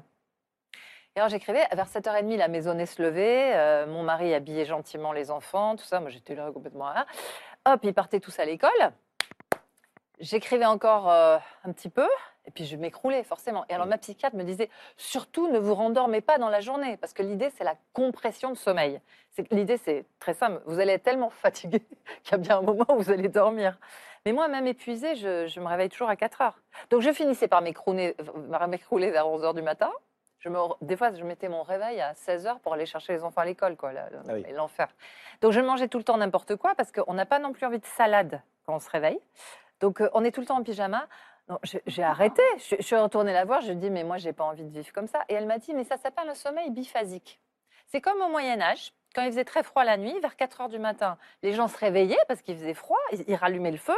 Alors là, ils recommençaient à manger, à discuter entre eux, à faire l'amour, me disait-elle, à refaire des bébés, à s'occuper des bébés présents et tout. Et ils se rendormaient. Et puis, mais je lui dis, mais moi, je veux pas vivre euh, comme au Moyen-Âge. Je, je, je au- faut être debout. Faut... C'est ce que tu disais tout à l'heure. Faut, faut être productif. Comment j'écris? Bah, J'écris comme je peux. Il faut être productif, il faut être rentable. En plus, il faut liker maintenant. Il faut cliquer, il faut réagir. Faut... Parce qu'il y a ça aussi. C'est pas que moi. Est-ce que vous êtes obligé d'être dans cette société de Mais la oui, performance, de la rentabilité euh, vous... Mais- Alors, moi, S'adapter, ça, ça veut dire y céder? Pardon? S'adapter veut dire y céder ou alors au contraire euh, s'en Bah Euh, éloigner, s'en tenir loin? Ce que je veux dire, c'est que c'est- il n'y a pas que moi. Clairement, enfin, la moitié du monde est insomniaque. Enfin, vu les gens qui m'écrivent et tout, enfin, je veux dire, les- les- tout- enfin, j'ai l'impression que c'est ça qui est normal, c'est être insomniaque. Parce qu'on est tellement sommé d'être en éveil, de réagir. D'être productif, de- Il y a un livre formidable de Jonathan Crary qui s'appelle Le capitalisme à l'assaut du sommeil. Et il montre, euh, il y a une dizaine d'années, que euh, effectivement, on nous demande de, on nous demande de pas dormir. En fait, on nous demande d'être des machines, on nous demande Mm. d'être aussi solides que des machines. On a, euh, alors si on se met à cramer, ça s'appelle un burn-out. Il y a des mots pour tout comme ça. Mais non, c'est de l'épuisement. Enfin, on n'en peut plus, quoi. Mais ça a commencé bien avant. Ça a commencé avec euh, le fait qu'on éclairait les, les villes. Alors vous montrez même que c'est un usage politique, Mais en oui, fait, au départ. Le sommeil, le bien dormir, l'insomnie a une incidence politique. Il y a un autre, On éclaire les euh, villes. Il y a un, un historien de la nuit. Est-ce qu'on dort réellement? Il y a un historien de la nuit qui s'appelle Robert Ekirch qui montre qu'on on a commencé à éclairer à peu près à la Renaissance les carrefours et puis les rues et à surveiller tous les gens qui dormaient pas. En gros, il y avait que les voilà, bravo. Il y avait que les boulangers qui avaient le droit de pas dormir et puis les sentinelles des villes. Et en fait, la- le non-sommeil est devenu un, un monopole d'État. C'était, il y avait que l'État qui avait le droit de pas dormir pour surveiller que les gens dormaient bien. Et si vous étiez dehors dans la rue, si vous étiez une femme, vous étiez forcément une prostituée. Si vous étiez un homme, vous étiez quoi, un voleur, un assassin, je ne sais pas. Mm. Donc les gens qui ne dormaient pas étaient louches. On revient à la norme Ouais, c'est ça. et à cette société normée. Voilà, c'est ça. Et donc euh, aujourd'hui, on est sommé donc de, tr- de travailler comme des fous, de rester en éveil. Et alors, un des trucs évidemment qu'il ne faut pas faire à 4 heures du matin, c'est rallumer son portable. Toutes les applis qui sont sur portable pour dormir là. Ouais. Euh, détendez-vous, votre orteil gauche, remuez-le, tout ça. Mais c'est dingue, c'est connecté ces machins. Donc moi je suis là alors. euh, tout ça. Non, c'est l'enfer. C'est l'enfer. Ah, Tout est fait pour qu'on ne dorme pas en fait. Et puis après, il y a l'éco-anxiété, il y a les forêts qui brûlent. Mais moi, je peux pas dormir. Je suis désolée. Je sais pas comment. Ouais. comment Mais bah, du coup, dans, votre livre, Marie, à un moment, vous, vous citez euh, Marguerite Duras et, et elle-même, Ah oui, la phrase est géniale. Ouais, elle, j'adore cette phrase. fantastique. elle dit qu'il y a des insomnies métaphysiques et des insomnies euh, occasionnelles. Mais alors vous, du coup, ce serait métaphysique quelque part. Non, mais elle dit surtout, je Elle crois que l'insomnie débouche sur ce que j'appellerais la grande intelligence. Génial, Duras. Elle est géniale. Alors, dans, dans- dans le genre, je préfère Léonard Cohen qui disait le, le seul recours de l'insomniaque rendu complètement abruti de fatigue est de se croire supérieur aux autres. Alors, ça, c'est vrai qu'on se dit Ah, 4 heures du matin, je dois être plus intelligente parce que, eh, moi, je dors pas. Vous avez vu comme je carbure du ciboulot, là? Ça va vite là-haut. hein. Mais non, au secours, moi, ça me rend complètement gaga, en fait. Mais elle était forte. De toute façon, elle a parlé d'un peu tout. Elle était très insomniaque et elle se soignait à, à l'alcool. hein. Nathalie Sarraute aussi, elle me. elle Mais vous racontez, euh, vous aussi, Ah, bah oui. une forme d'addiction à l'alcool? Bah oui. Vous racontez avec beaucoup de. Enfin, c'est cash. Hein. Je m'attendais pas à ce que vous passiez. Que- Oui, je m'attendais pas à ce que vous soyez non plus hein, du genre à louvoyer. Généralement, quand vous tenez un sujet, Marie Dariussec qui va à l'os, et c'est le cas. Là, c'est au nerf. Euh, vous racontez une addiction que vous découvrez. Vous vous dites très bien, bah, un verre, ça aide à dormir. Deux verres, ça aide un peu plus à dormir. Trois verres, c'est bien, ça va, trois verres. Ah, Non, mais sérieux, trois, c'est pas mal. Bon, mais alors c'est le lundi, le mardi, le Mmh. mercredi, le Mm. jeudi, le vendredi, le samedi aussi, le dimanche, pourquoi Bah, pas. le samedi encore plus, Bref, en fait, c'est tout le temps. Oui, alors quand je C'est c'est les définitions de l'alcoolique. exactement la définition de l'alcoolisme, c'est euh, ne pas, c'est avoir perdu la liberté de ne pas boire. Quand je suis tombée sur cette phrase, moi évidemment les phrases ça m'aide. Je suis tombée sur cette phrase, je me suis dit tiens, j'ai essayé d'arrêter, d'arrêter, c'est-à-dire de ne pas boire ce soir, parce que ça veut dire c'est ça arrêter, hein, c'est Mm. pas demain, c'est ce soir je bois pas. Mais c'était incroyablement difficile. Et en plus je ne m'endormais plus. C'est-à-dire j'avais les deux insomnies, je m'endormais pas, mais je me réveillais toujours à 4 heures du matin. Et d'ailleurs, une fois, je suis tombée sur une ostéopathe formidable qui m'a massé le foie et elle m'a dit euh, Vous vous réveillez à 4 heures du matin hein? 4 heures du matin, c'est l'heure du foie, a-t-elle dit, selon les méridiens chinois. Je me suis dit Cette femme est géniale. Non, non, donc Est-ce qu'elle vous a aidé pas- à dormir mieux? Alors, le soir même, oui. C'est toujours pareil. Moi, j'essaie des trucs, genre l'acupuncture, ça marche très bien, mais le soir même. Donc, il faudrait que j'ai un ostéopathe crânien, euh, un acupuncteur, tous les jours, voilà. Que, que je... Non, mais c'est... En fait, je passe mes journées à essayer de dormir. Mais c'est pas possible, quoi. Alors, il y a plein de choses qui sont parfois extrêmement drôles. Vous venez de nous donner quelques exemples. Donc, compter les moutons, ça, ça marche pas. Alors, vous avez une autre idée, vous comptez vos amants. Ouais. Ouais. Ouais. Ça fonctionne? Mais oui, parce que, enfin, oui et non. Parce que, non, mais ça finit par m'intriguer. Alors, si même Je- ça, ça marche plus. euh, Est-ce que vous retombez tout le temps sur le même chiffre? Justement, non, c'est ça qui est perturbant. c'est, entre euh, 29 et, et 49. J'ai une dizaine qui se Ah, baladent. bah attendez, c'est- ça fait quand même. J'ai euh, 52 ans, ça oui, va. enfin, là, très bien. Une dizaine qui se balade, moi, je suis inquiet pour la dizaine. et non, mais alors, déjà, on est entre nous. Mais les, coups d'un soir, ça compte. Je suis désolée, ça fait partie des amants. Ah. Mais les coups d'un soir, c'est pas toujours facile à se rappeler, surtout si on a picolé. Voilà. Donc ça, ça, ça boucle. Mais oui, ça, alors j'ai aussi eu beaucoup de babysitters. Oui, alors, quand vous avez fini avec les amants, vous comptez les babysitters. Voilà, donc je compte ce que je peux. Là, actuellement, je dois admettre, j'ai plus beaucoup d'amants. Mais bon, non, mais je, je compte ce que je peux. Et donc, euh, je. Non, mais on s'ennuie. C'est aussi atroce, l'insomnie. Qu'est-ce qu'on peut s'ennuyer? Il se passe rien au bout d'un moment. Quand on a fini de compter, de divaguer, de raconter n'importe quoi dans sa tête. Le, Suran en parlait très bien. J'aime pas beaucoup Suran, mais de ça, il en a bien parlé. C'était un sale bonhomme, je trouve. Mais bon, Euh, c'est le duel de soi à soi, le dialogue ininterrompu de soi à soi.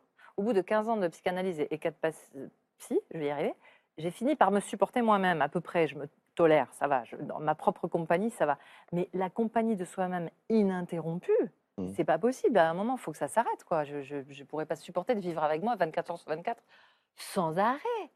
Vous avez dit tout à l'heure, et c'est euh, euh, typique de ce livre, qui est un livre euh, dont on se dit qu'il euh, zigzague Oui. entre 4 heures et 6 heures du matin. Oui. Il zigzague entre l'autodérision et puis des choses extrêmement puissantes, notamment ce que vous avez dit tout à l'heure, l'ennui. Mhm. Ah bah il y a un remède à l'ennui, les livres. Et ce livre, Pas dormir, est un éloge, hommage des livres, des autres livres, que des insomniaques d'ailleurs, au point que vous vous dites, c'est à se demander, écrivez-vous, si la littérature n'a pas en réalité partie liée avec l'insomnie.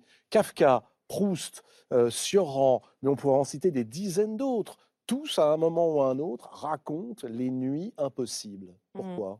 Quel est le lien entre littérature et insomnie? En tout cas, ce que je sais, c'est qu'à 4 heures du matin, moi, le mieux que j'ai à faire, c'est de lire. C'est vraiment. Alors, un certain type de livre, chaque insomniaque trouve, je crois, sa propre bibliothèque. Moi, il faut qu'il y ait un récit qui m'emporte. Ah bon? Je- Ouais, Je, crois que c'était le journal de Kafka, tiens. Votre Et alors, le journal de. Kafka, je n'arrivais pas à le lire avant 30 ans. Et c'est seulement après, quand je suis devenue insomniaque, que j'ai compris qu'en fait, il parlait de cette zone hypnagogique, comme on dit, la zone des rêves éveillés, où on divague. Avant, j'arrivais pas à le lire. Mais il est tellement insomniaque, maintenant je comprends. Non, et puis à 4 heures du matin, je suis souvent devant ma bibliothèque et je prenais les livres au hasard. Et il y a une espèce d'inconscient des livres qui est en fait le fait qu'on a formé sa bibliothèque au cours des années. Et donc les livres se parlent et ils nous ressemblent, j'imagine. Et je prenais les livres au hasard et je les ouvrais au hasard. C'était incroyable. Chaque livre me parlait d'insomnie. Et, et je me suis rendu compte que tous les écrivains que j'aimais, en fait, étaient insomniaques. Donc, c'est peut-être pas exactement la littérature, mais c'est la littérature que j'aime, qui est une littérature de, de gens un peu frappadingues et parfois abîmés par la vie. Enfin, il y a beaucoup d'écrivains, évidemment, qui correspondent à ces critères. Et euh, mais je, je sais pas, personne dormait. Hemingway dormait pas, Faulkner dormait pas, Kanzaburo ne dormait pas. Euh, C'est c'est incroyable. Personne dormait, en fait. Maintenant que vous avez écrit euh, ce livre justement un peu frappadingue, Pas dormir, qu'est-ce que ça change à votre rapport à la nuit maintenant que vous avez mis des mots, que vous les avez trouvés? Ça change un tout petit peu mon rapport aux autres. Je, je crois que du coup, les- certaines personnes euh, comprennent mieux euh, mon- mes états, euh, qui peuvent être des états d'abattement ou d'e- d'excitation. C'est dû à la fatigue, tout simplement. Donc ça a un tout petit peu facilité ma vie. On me parle un peu doucement comme ça, comme comme une grande malade oui, comme une grande malade. Mais je prends, ça fait du bien après tout. quoi. Et, euh, et puis, euh, malgré les rentrées littéraires qui sont toujours des, des- des occasions très arrosées dans- dans- en France, j'ai un petit peu régulé mon rapport à l'alcool. Enfin, je, ça m'a un peu calmée. Je me dis, allez, c'est pas grave, tu dormiras quand, je quand tu seras morte. Ça, c'est une phrase de ma famille aussi, tu dormiras quand tu seras morte. Mais ça veut dire beaucoup aussi, et sur ma famille, et sur le fait que, allez, ça va bien se passer tout ça. Est-ce qu'on a besoin euh, d'alcool pour être euh, plus performant quand on est écrivain? Est-ce qu'on a besoin de boire pour écrire mieux? On va en parler tout à l'heure avec Justine Lévy et Antonin Artaud. en tout cas, euh, dans ma bibliothèque, tous- tous les écrivains que j'aime, ils, picolaient. Non mais d'accord, je vous. Et- Eh, non, mais Marie, je vous pose pas la question de votre bibliothèque. N- à vous que je le m'adresse. rapport, le rapport à. Ce qui est évident, c'est que comme Dans la. votre cas, par exemple. Que non, attendez, non mais sérieusement, Ouais, non, sérieusement. sérieusement. C'est un Est-ce que vous sérieux. avez le sentiment Mm. D'écrire mieux quand vous avez bu? Non, par contre, à la fin de la journée, disons à 18h, exactement comme les Desperate Housewives de la série bien connue, il est 18h, j'ai un coup de barre terrible, j'en peux plus, et me verser un grand verre de rouge, ça me requinque, mais évidemment. et puis c'est un excellent antidépresseur. c'est drôle. C'est un excellent antidépresseur. Et le problème, c'est qu'un verre. Euh, le problème, c'est qu'après, il faut arrêter, quoi. Enfin, Mm.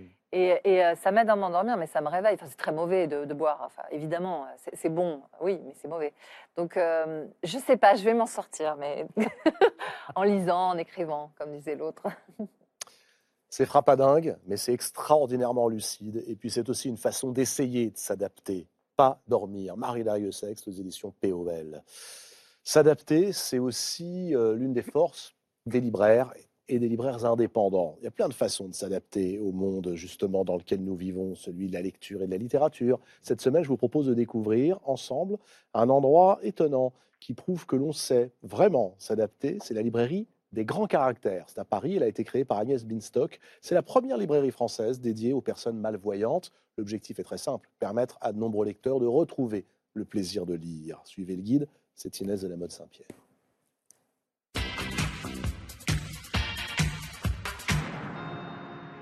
La librairie des grands caractères est née parce qu'il y avait un manque terrible à combler. Les personnes qui sont malvoyantes, qui ont des problèmes pour lire, n'avaient absolument aucun lieu pour pouvoir choisir un livre, ou même cette chose qui est la plus merveilleuse dans une librairie, c'est-à-dire trouver le livre en fait qu'on n'a pas cherché.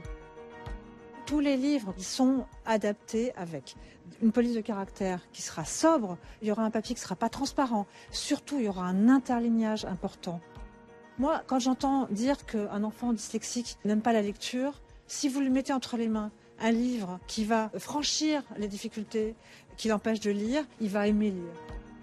On vit des moments très intenses, d'émotions très fortes, de personnes qui découvrent qu'elles peuvent enfin relire, qu'elles peuvent le soir prendre un livre, qui n'ont plus peur d'aller se coucher le soir. C'est tellement important de lire. C'est le, le socle de tous les enseignements en fait.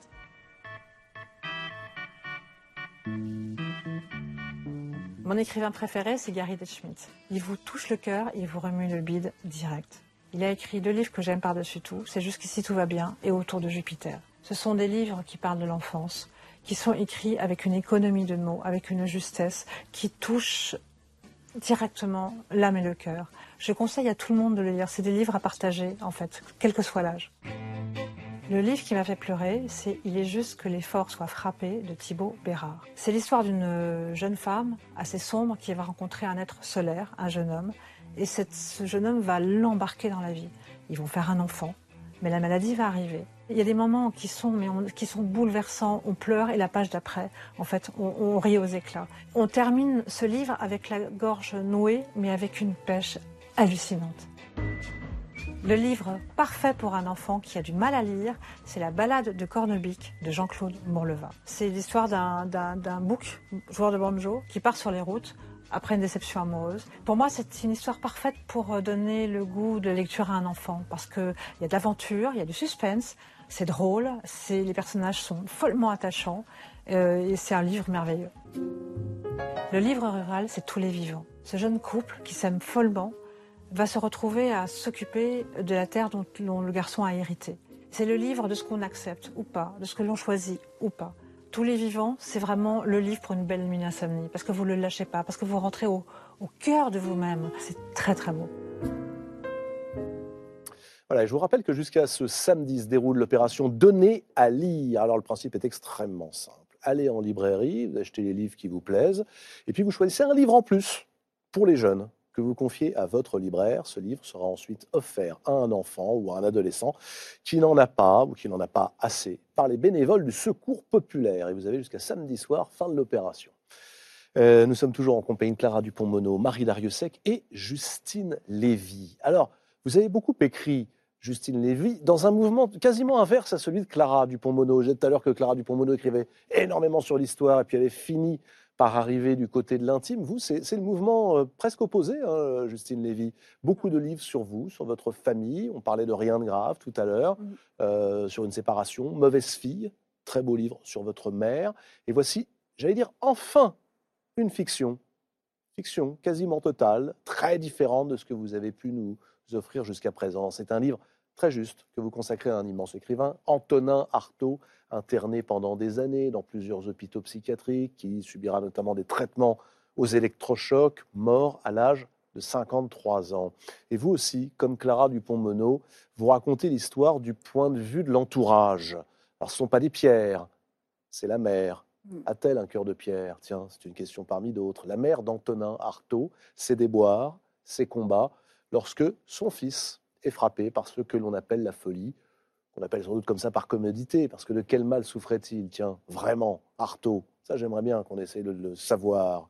Son fils, roman sous forme donc de journal intime, tenu par la mère d'Antonin Artaud, Euphrasie. Mère au tempérament, disais-je, bien particulier. J'aimerais qu'on commence par elle, si vous voulez bien. Pourquoi elle plutôt que l'homme célèbre? Qui était Euphrasie Artaud On ne sait pas très très bien qui était Euphrasie Artaud. On sait que- qu'elle adorait son, son fils, qu'elle l'aimait plus que tout, qu'elle qu'elle était belle, qu'elle était intelligente, qu'elle était, euh, qu'elle euh, qu'elle était orientale, qu'elle a eu neuf enfants, qu'il lui en a resté trois, que son euh, mari était marin au long cours, et puis que jusqu'à la fin de la vie de son fils, elle était avec lui et qu'elle a tenté de l'aider, de le sauver, de le, de le rendre à lui-même et de et voilà on sait on sait ça. Et après on sait parce qu'en fait il y a beaucoup de lettres. Mm.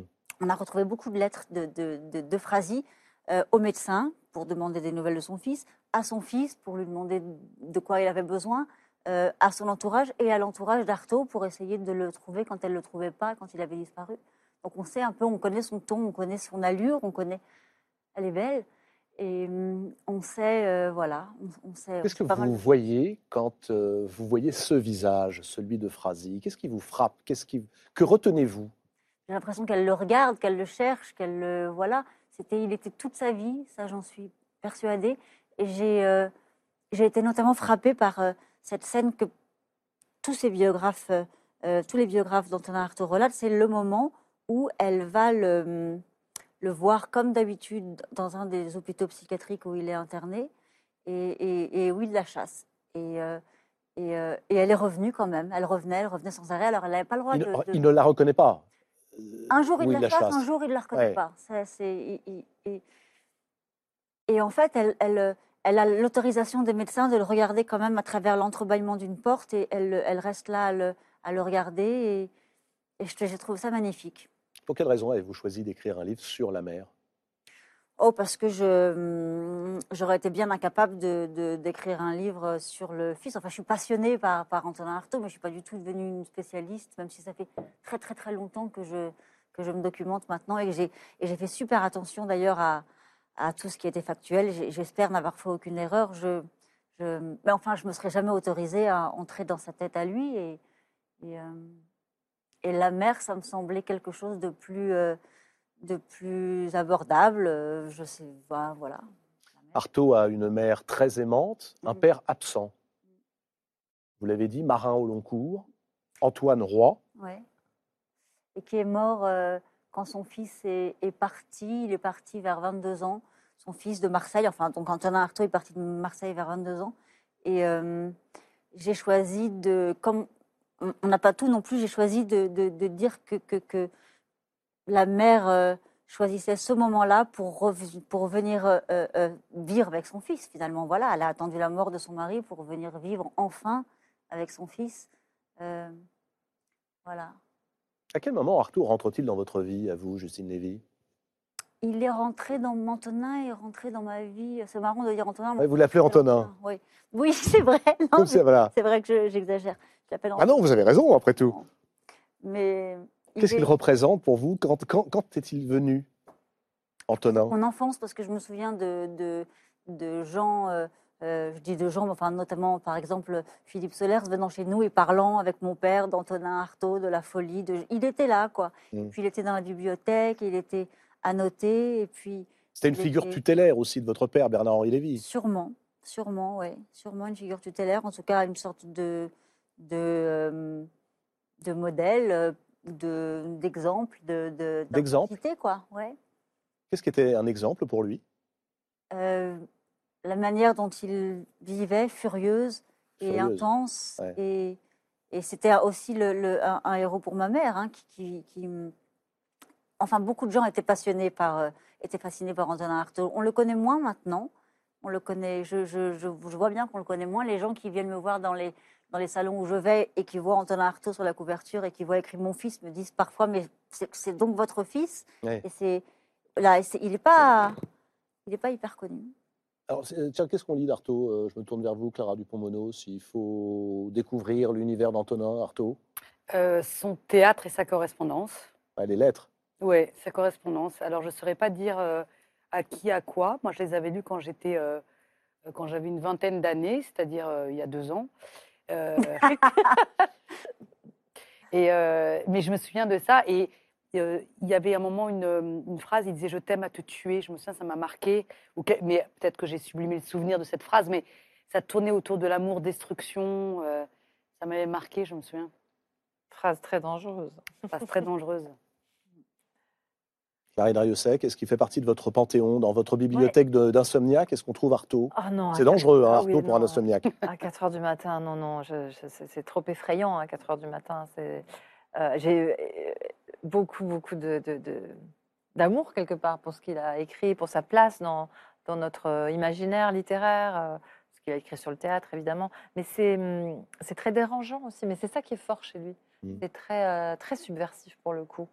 Et, puis- et puis ça, la façon dont on, l'a, dont on a essayé de le soigner, les, enfin, le rôle du médecin à la Et vous en parlez, le- surtout, ouais, Le c'est- rôle des élé- les, les électrochocs bah, ouais, voit ouais. arriver dans votre euh, livre. euh, Et Il était très beau, abîmé euh, par la maladie, mais euh, très beau. On va en parler des électrochocs, mais euh, j'ouvre par exemple L'ombilique des limbes, que je recommande parce que ce sont des, des poèmes et des textes très courts. Et je lis ceci, par exemple. Le difficile est de bien trouver sa place et de retrouver la communication avec soi. Trouver sa place, on en parlait tout à l'heure, et retrouver, dit-il, retrouver la communication avec soi. Oui, parce que la communication avec lui, elle était complètement coupée parce qu'il souffrait atrocement. Mm. Il a passé sa vie à souffrir, à souffrir physiquement, à souffrir moralement, à souffrir euh, de, de- des électrochocs après quand il était, euh, de son point de vue, martyrisé par les médecins. Et donc revenir à soi et entre, enfin en, possession de soi-même, ça voulait dire pour lui tout à coup ne plus avoir mal. C'était, euh, c'est la quête de sa vie, ça. C'est- Vous avez choisi euh, pour euh, suivre cette quête le regard extérieur de cette mère. Et cette mère qui est une mère, euh, alors là pour le coup, hyper protectrice dans un premier temps. Et on va voir au fur et à mesure des années, parce qu'on la suit entre 1920 et euh, 1948, date de la mort d'Artaud, donc à 53 ans. On va voir aussi son évolution à elle. Dans un premier temps, comment la définiriez-vous, cette mère qui ne supporte aucune des maîtresses d'Artaud, qui ne supporte pas non plus qu'une femme puisse tourner autour de lui, on a vu combien il était beau. Euh, elle les appelle d'ailleurs les femmes des poisons, des gourgandines, des amantes ou des sorcières? Oui, alors oh, oh, oh, il se trouve que euh, sait que Quentin Artaud était impuissant, de toute façon. Donc euh, il, était probablement vierge d'ailleurs. Il, a, il, avait une horreur absolue du corps, de son corps, de celui des autres. Et quand il avait des, des fiancés, je sais pas, je trouve pas d'autres mots là tout de suite. Il, euh, c'est ce que je raconte dans le livre. Il mettait un objet en- Mm. entre deux pour pas que leur corps se touche. Donc il avait une horreur absolue de ça. Et je pense que la, ça réjouissait la mère. Ça réjouissait la mère. C'est, c'est- c'est- son, son fils restait un petit garçon, restait, euh, voilà, il restait tout à elle. Et, et alors, il était. Je ne veux pas non plus, j'en sais rien en même temps, mais il me semble que l'impuissance n'était pas. euh, il, est, il est pas. Il prenait énormément de morphine, énormément de laudanum, énormément de, de, de- de médicaments pour apaiser la douleur, et ça ne devait pas aider. euh, euh, voilà, Très jeune, hein, vous racontez que tout ça commence quand euh, quand il est tout petit. Ouais. Quand il est tout petit, il se met à avoir des douleurs terribles, des migraines épouvantables, il se met à, à- à avoir mal dans tout son corps, et puis on pense qu'il est atteint de syphilis. À l'époque, c'était comme euh, maintenant quand un enfant, euh, euh, quand un bébé a de la fièvre, on pense qu'il fait ses dents. À l'époque, quand un enfant n'allait pas bien, on disait c'est la syphilis héréditaire. Et donc on l'a soigné pour ça. Sans doute mal, mais enfin, on l'a soigné pour ça avec d'énormes moyens, des piqûres de mercure, d'arsenic, etc. Ça l'a sans doute pas tellement bien soigné de rien. Et puis, et puis à l'adolescence est, est arrivée la, la mélancolie, qui l'a plus lâché, voilà, et qui, qui a empiré d'année en année. Et puis sans doute, la- on sait maintenant que c'était de la schizophrénie. C'est arrivé sans doute à cette époque-là aussi. euh, vous ne mettez jamais ces mots-là Non. dans la bouche évidemment de la mère Non. qui se demande, qui euh, est très inquiète, Mm. qui a sur les médecins un regard euh, d'abord euh, d'incompréhension. Les médecins sont pour elle des geôliers en quelque sorte. Ils n'y connaissent rien. Seule la mère peut comprendre. Oui. Mais vous retrouvez, vous, par exemple, dans cette déclaration de Sans doute un peu, oui, sans, sans doute un peu. oui. Non, mais c'est- je suis contente d'être passée à autre chose qu'à moi, donc c'est, c'est, euh, Mm. Tout à coup, c'est plus, c'est plus. Je préfère parler de Phrasy que de moi, mais oui, en effet. Je, je- Est-ce que vous ne parlez pas de vous en réalité en, en- en- en utilisant Euphrasie Est-ce que c'est pas un petit peu vous, Si, si, Euphrasie certainement, oui, oui, mais, mais. Si, si, certainement. Vous êtes un peu protestante. Peut-être. Mais j'ai j'ai pas peur des mots, j'ai pas peur des gros mots, des grands mots, des. des- Ah, les protestants voilà. non plus. Non, alors ça va. Alors un peu. Vous n'avez pas peur des grands mots, mais en revanche, vous aimez jouer avec les expressions. Et quand on utilise ce mot, folie, il y a tout un tas d'expressions qui euh, disent euh, peut-être l'inverse de ce qu'est la folie. Tiens, euh, être folle d'inquiétude, Mm. écrire comme une folle, un vent de folie, tiens, souffle dans ce bouquin, dirais-je. Ou alors, folle de douleur. Ouais. Pourquoi toutes ces expressions autour du mot fou? Je sais pas, et elle les- quand elle les emploie d'ailleurs, elle se rend compte qu'elle les emploie et que, c'est, et que le mot n'est peut-être pas approprié, mais euh, parce qu'elle considère que son fils n'est pas fou. Elle considère que son Mhm. fils est, est triste, qu'il a, qu'il a mal, qu'il, est, euh, qu'il, euh, qu'il a mille raisons, comme tout le monde d'ailleurs, d'aller mal et qu'il ne, ne mérite pas ce qui lui arrive, c'est-à-dire un enfermement euh, ar- arbitraire, pense-t-elle, et, et, euh, et une camisole chimique ou une camisole tout court. Et, et voilà, et il, a, il a vécu une vie de, de- de martyr absolu à cause de cette folie. À partir de quel moment ah, ça arrive cette culpabilité chez la mère qui euh, ne cesse de dire mais en réalité non seulement il n'est pas malade mais c'est peut-être moi. Ah tiens cette syphilis héréditaire c'est parce que je me suis marié avec mon cousin. Ah et puis à 4 ans et demi je l'ai laissé tomber. Il a chuté donc c'est de ma faute. Elle est sans cesse j'allais dire votre mère celle que vous mettez en scène Mm. elle est sans cesse cette mère dans une culpabilité pour quelle J'ai raison l'impression que les mères sont toujours comme ça. Euh, Ah bon toutes les mères que je connais euh, euh, passent peut-être pas leur temps, mais se, se demandent souvent à quel moment elles se retournent et elles se demandent à quel moment elles ont mal fait, à quel moment elles ont, elles ont, elles ont, elles ont gravé de la faute. Quoi. On fait forcément, parce qu'en fait, ça n'existe pas les traités d'éducation, ça, n'existe pas. Les, gestes qui, servent à éduquer un enfant sont les mêmes que, ceux qui servent à. Il n'y a pas de gestes qui servent à tuer, mais enfin, c'est les mêmes gestes. Voilà, on peut aimer trop fort, on peut aimer à en mourir quelqu'un, on peut aimer à le tuer, on peut. C'est la même chose, c'est juste une question d'intensité. Et, euh, et donc voilà, j'ai l'impression de parler de, de toutes les mères, moi, mais bon, ça, ça a l'air de vous étonner. Mais j'ai l'impression que les mères sont comme ça. est-ce qu'elle s'adapte Euphrasie? Est-ce qu'elle s'adapte Non, je ne dirais pas ça. Je dirais pas qu'elle s'adapte. Euh, Elle est dans le refus permanent quand même. Elle Le voit de pas. Bah, des douleurs infligées à son fils, de, cette, euh, de ce coup du sort euh, Ouais. qui leur a donc euh, euh, rendu souffrant. Mhm. Euh, elle est dans, dans le refus de la douleur de son enfant, ce qui Et est elle peut trouver une sorte de jouissance aussi. Ouais. est- Oui, c'est-à-dire que ça évolue. hein. Il y a un moment. Alors, c'est ça, ce moment de bascule. Moi, j'aimerais que vous me racontiez ce moment de bascule, le moment où euh, Euphrasie, sa mère, se dit Mais après tout, peut-être qu'il est fou et il ne faut pas qu'il sorte.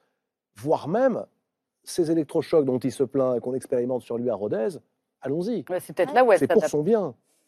Où elle fait avec. Et et je, je, et je suis pas loin de penser parfois comme elle. Je, je, je me souviens, j'en avais discuté avec Gérard Mordilla qui avait, euh, qui avait beaucoup euh, réfléchi à Antonin Artaud aussi. Et puis j'étais allée voir dans un café et je lui avais demandé de me parler un peu de, de. Et il m'avait, regardé, il m'avait dit Ah, Phrasy, cette salope. Et donc j'étais, repartie en me disant Est-ce que j'ai vraiment envie de me mettre dans la peau de, de, cette salope? Et j'ai renoncé pendant quelques mois à écrire.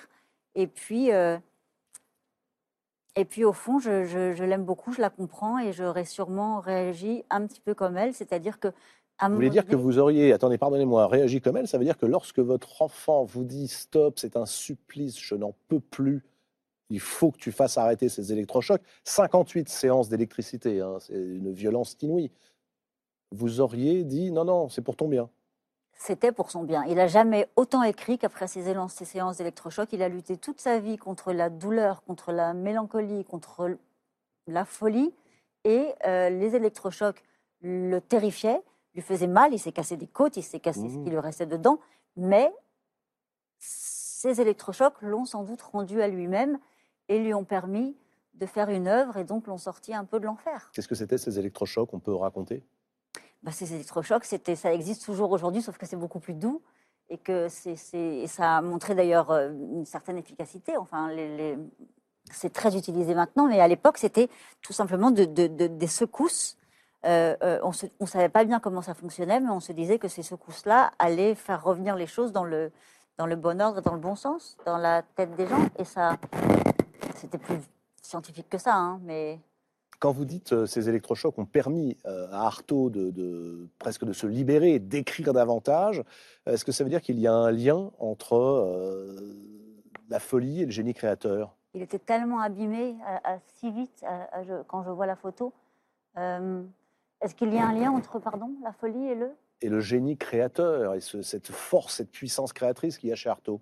Non, non, sûrement pas. Il était, euh, il était euh, génial euh, euh, malgré la folie, mais il n'était pas génial parce que fou. Ça, je, je suis persuadée de ça. Mm. C'est, La, la- la folie a- aurait pu l'empêcher de d'écrire et, et, et s'il s'est mis à écrire, c'est parce qu'il allait mieux. Je dirais pas guéri non plus, mais parce qu'il allait mieux. Ouais. Non, non, je pense absolument pas que le, le- ce soit un moteur, la folie de, de, de son imagination ou de son ou de son écriture. Il l'écrivait quand, il, euh, quand ça s'apaisait un peu. Je trouve, Justine Lévy, que les plus belles pages de votre livre sont celles sur l'enfermement, qui sont euh, d'une sobriété et d'une puissance inouïe. Ah ben merci. D'où viennent-elles? Euh, D'où viennent-elles C'est-à-dire? Mais vous, enfin, on ne peut pas écrire ça sans avoir soi-même connu l'enfermement. Oui, mais moi, c'était, c'est pas, ça n'a rien à voir. C'est vrai. c'est- Ça a été le cas? Oui, mais de, de manière très. euh, c'est- C'est-à-dire qu'à un moment donné, la douleur est. est- j'ai pas du tout le. le- enfin, c'est compliqué de parler de soi d'un coup. Bah, en même temps, j'ai fait ça toute ma vie. Donc, euh, euh, à un moment donné, la douleur est tellement forte que moi, en tout cas, j'ai demandé deux fois à être enfermée pour, euh, pour, pour, que, pour que ça cesse. Voilà. Mais c'est pas du tout la même chose que, d'être interné d'office dans des hôpitaux psychiatriques barbares, comme c'était le cas à l'époque où on était traités comme des animaux, ou comme des chiens, ou comme des, et où on mourait de, malnutrition. C'était, épouvantable à l'époque d'Artaud. Ça, je, le reconnais volontiers. Et c'est pas du tout la même chose. Mais l'enfermement, quand il a, quand il est consenti et pas subi, euh, ça, ça peut vous sauver. Moi, je pense que ça m'a sauvé.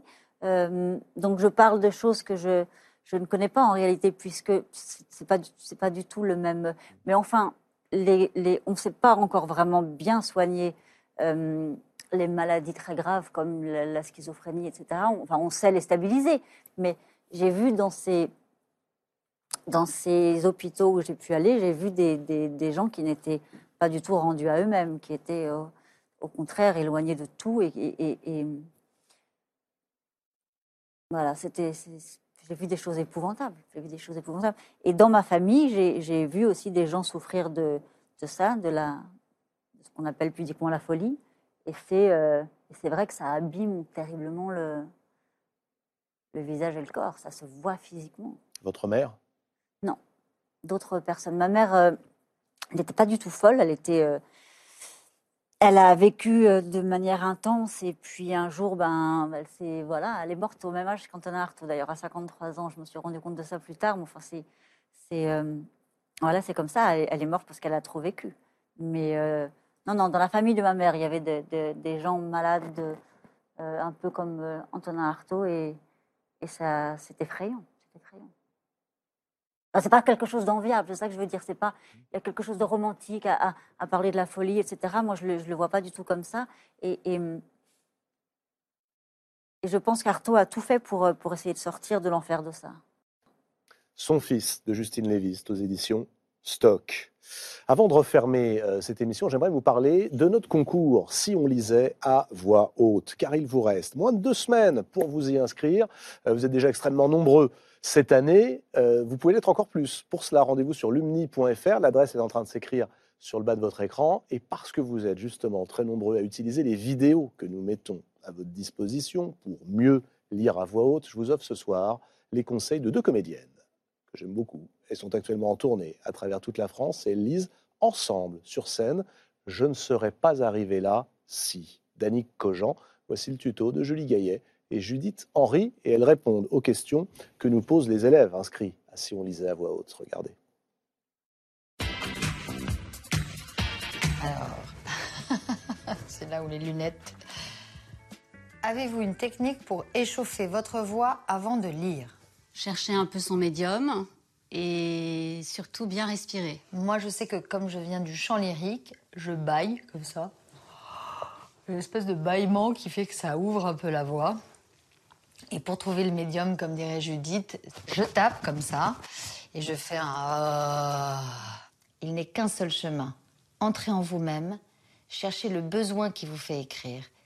Examinez s'il pousse ses racines au plus profond de votre cœur. Comment bien lire une histoire triste? Bah déjà pas être triste. C'est vrai que c'est pas parce qu'on voit attention séquence triste qu'il faut charger en tristesse euh, à ce moment-là. Et puis parfois en fait on est submergé par la tristesse au moment où on lit et on se laisse porter. Faut-il essayer de lire comme on parle dans la vraie vie? Bah ça dépend.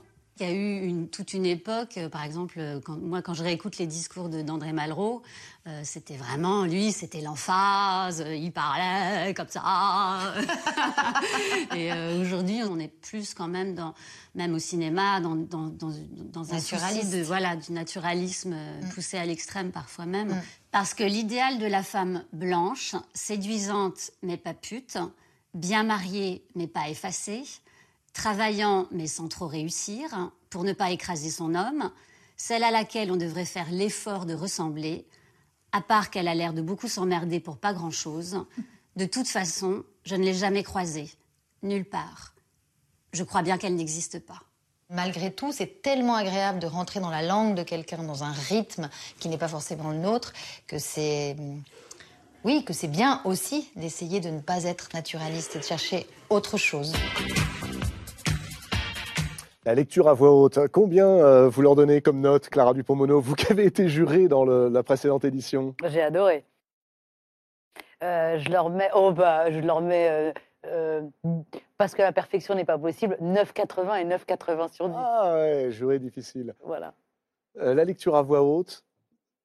Ah, moi j'aime beaucoup, mais moi j'y vois une résurgence du Moyen-Âge, où c'était une littérature de l'oralité et puis l'idée qu'on voyait le manuscrit comme un objet sonore, mmh euh, je trouve ça hyper intéressant. Et puis, c'était pas très loin de la performance d'art contemporain. Vous l'avez dit, hein, toutes les trois tout à l'heure, il faut que le mot sonne juste. Trouver aussi, quand on écrit, le mot qui sonne, pas celui euh, seulement qui a du sens. Ah oui, il y a une c'est la fameuse musicalité, euh, sinon du langage, du moins de l'oralité, mais qui fait que le, le, texte, la littérature, peut aussi être sonore sans remonter jusqu'au Moyen Âge, qui la pratique là sur ce plateau, la lecture à voix haute de vos manuscrits Marie? Euh, Au bout du compte, quand je suis vraiment euh, coincée sur un choix de mots à faire, enfin on ne parle pas de choix d'ailleurs, c'est autre chose, mais je finis ouais, par le dire à voix haute parfois. Oui, donc pas systématiquement, mais euh, quand ça bloque? Oui, sur certains blocages. Est-ce que ça libère de lire à voix haute ce qu'on a écrit? On, entend, enfin, c'est le fameux gueuloir de Flaubert, quoi, mais on, entend... Et puis, moi, au début, quand, quand je commence un livre, j'ai toujours un petit rythme en tête. Et parfois, je le perds à force de, faire, de chercher. Et en lisant à voix haute, à la fin, je le, retrouve parfois. Voilà. C'est de la musique aussi. Pareil. Moi aussi. Moi aussi, je lis à voix haute beaucoup. Et parfois en bégayant un peu parce que ça va trop vite et mal et sûrement trop vite. Mais, euh, mais ça permet de trouver le, ton juste, il me semble. En tout cas, que ça peut aider. Aide à l'écriture. Je, je, psalmodie, moi, comme une euh, comme une vieille folle. Qu'est-ce que ça veut dire, psalmodier comme une vieille folle? Ça veut dire que je, le mets, je me renfrogne comme ça. Ah oui je le, je le, Oui, je le baragouine, quoi. Je... Ah, donnez-moi un exemple. Tiens, si vous, si vous psalmodiez euh, le, début de votre, votre livre. Un jour, dans une famille, est né un enfant C'est affreux, hein euh, malgré sa laideur un peu dégradante, ces mots d'y répondre encore mou, je, mange. Donc vous lisez à voix haute, mais personne ne peut vous comprendre. Non, personne. Ah voilà, c'est aussi un concept. Tout est dit. voilà, vous avez résumé la condition d'écrivain des fois. Et voilà, n'oubliez pas que pour participer à ce concours où il s'agira justement de se faire comprendre de tout le monde lorsque vous serez euh, début juin sur scène face à un jury absolument incorruptible, là il faudra euh, pas faire du tout comme vient de faire Clara Dupont-Mono. Et vous avez jusqu'au lundi 29 novembre prochain, 23h, pour vous inscrire, inscrire vos classes sur l'adresse donc qui s'inscrit lumni.fr. Soyez nombreux, plus de 140 000 personnes jeunes déjà inscrits à ce concours. Voilà, quand on nous dit que les jeunes lisent pas, ben, c'est faux, bien sûr. Merci de nous avoir suivis, merci à toutes les trois d'avoir accepté d'échanger ce soir autour de vos livres. Que je trouve passionnants et qui sont, pour vous qui nous regardez ce soir, euh, à gagner si vous répondez correctement à la question qui vous sera posée dans un instant sur les réseaux sociaux de la Grande Librairie. Voilà. Pas d'insomnie, hein, pas de panique, mais juste après, euh, vous pouvez répondre à la question, repartir avec les livres de Marie Dariussec, Clara Dupont-Mono et Justine Lévy. Dans un instant, c'est Karim Rissouli et toute son équipe. On se retrouve, nous, la semaine prochaine. Vous pouvez revoir cette émission sur le site France.tv en replay, et puis l'écouter en balado-diffusion sur toutes les plateformes de podcast. Je vous souhaite de belles lectures. À la semaine prochaine. C'était La Grande Librairie, un podcast de France Télévisions. S'il vous a plu, n'hésitez pas à vous abonner. Vous pouvez également retrouver les replays de l'émission en vidéo sur France.tv.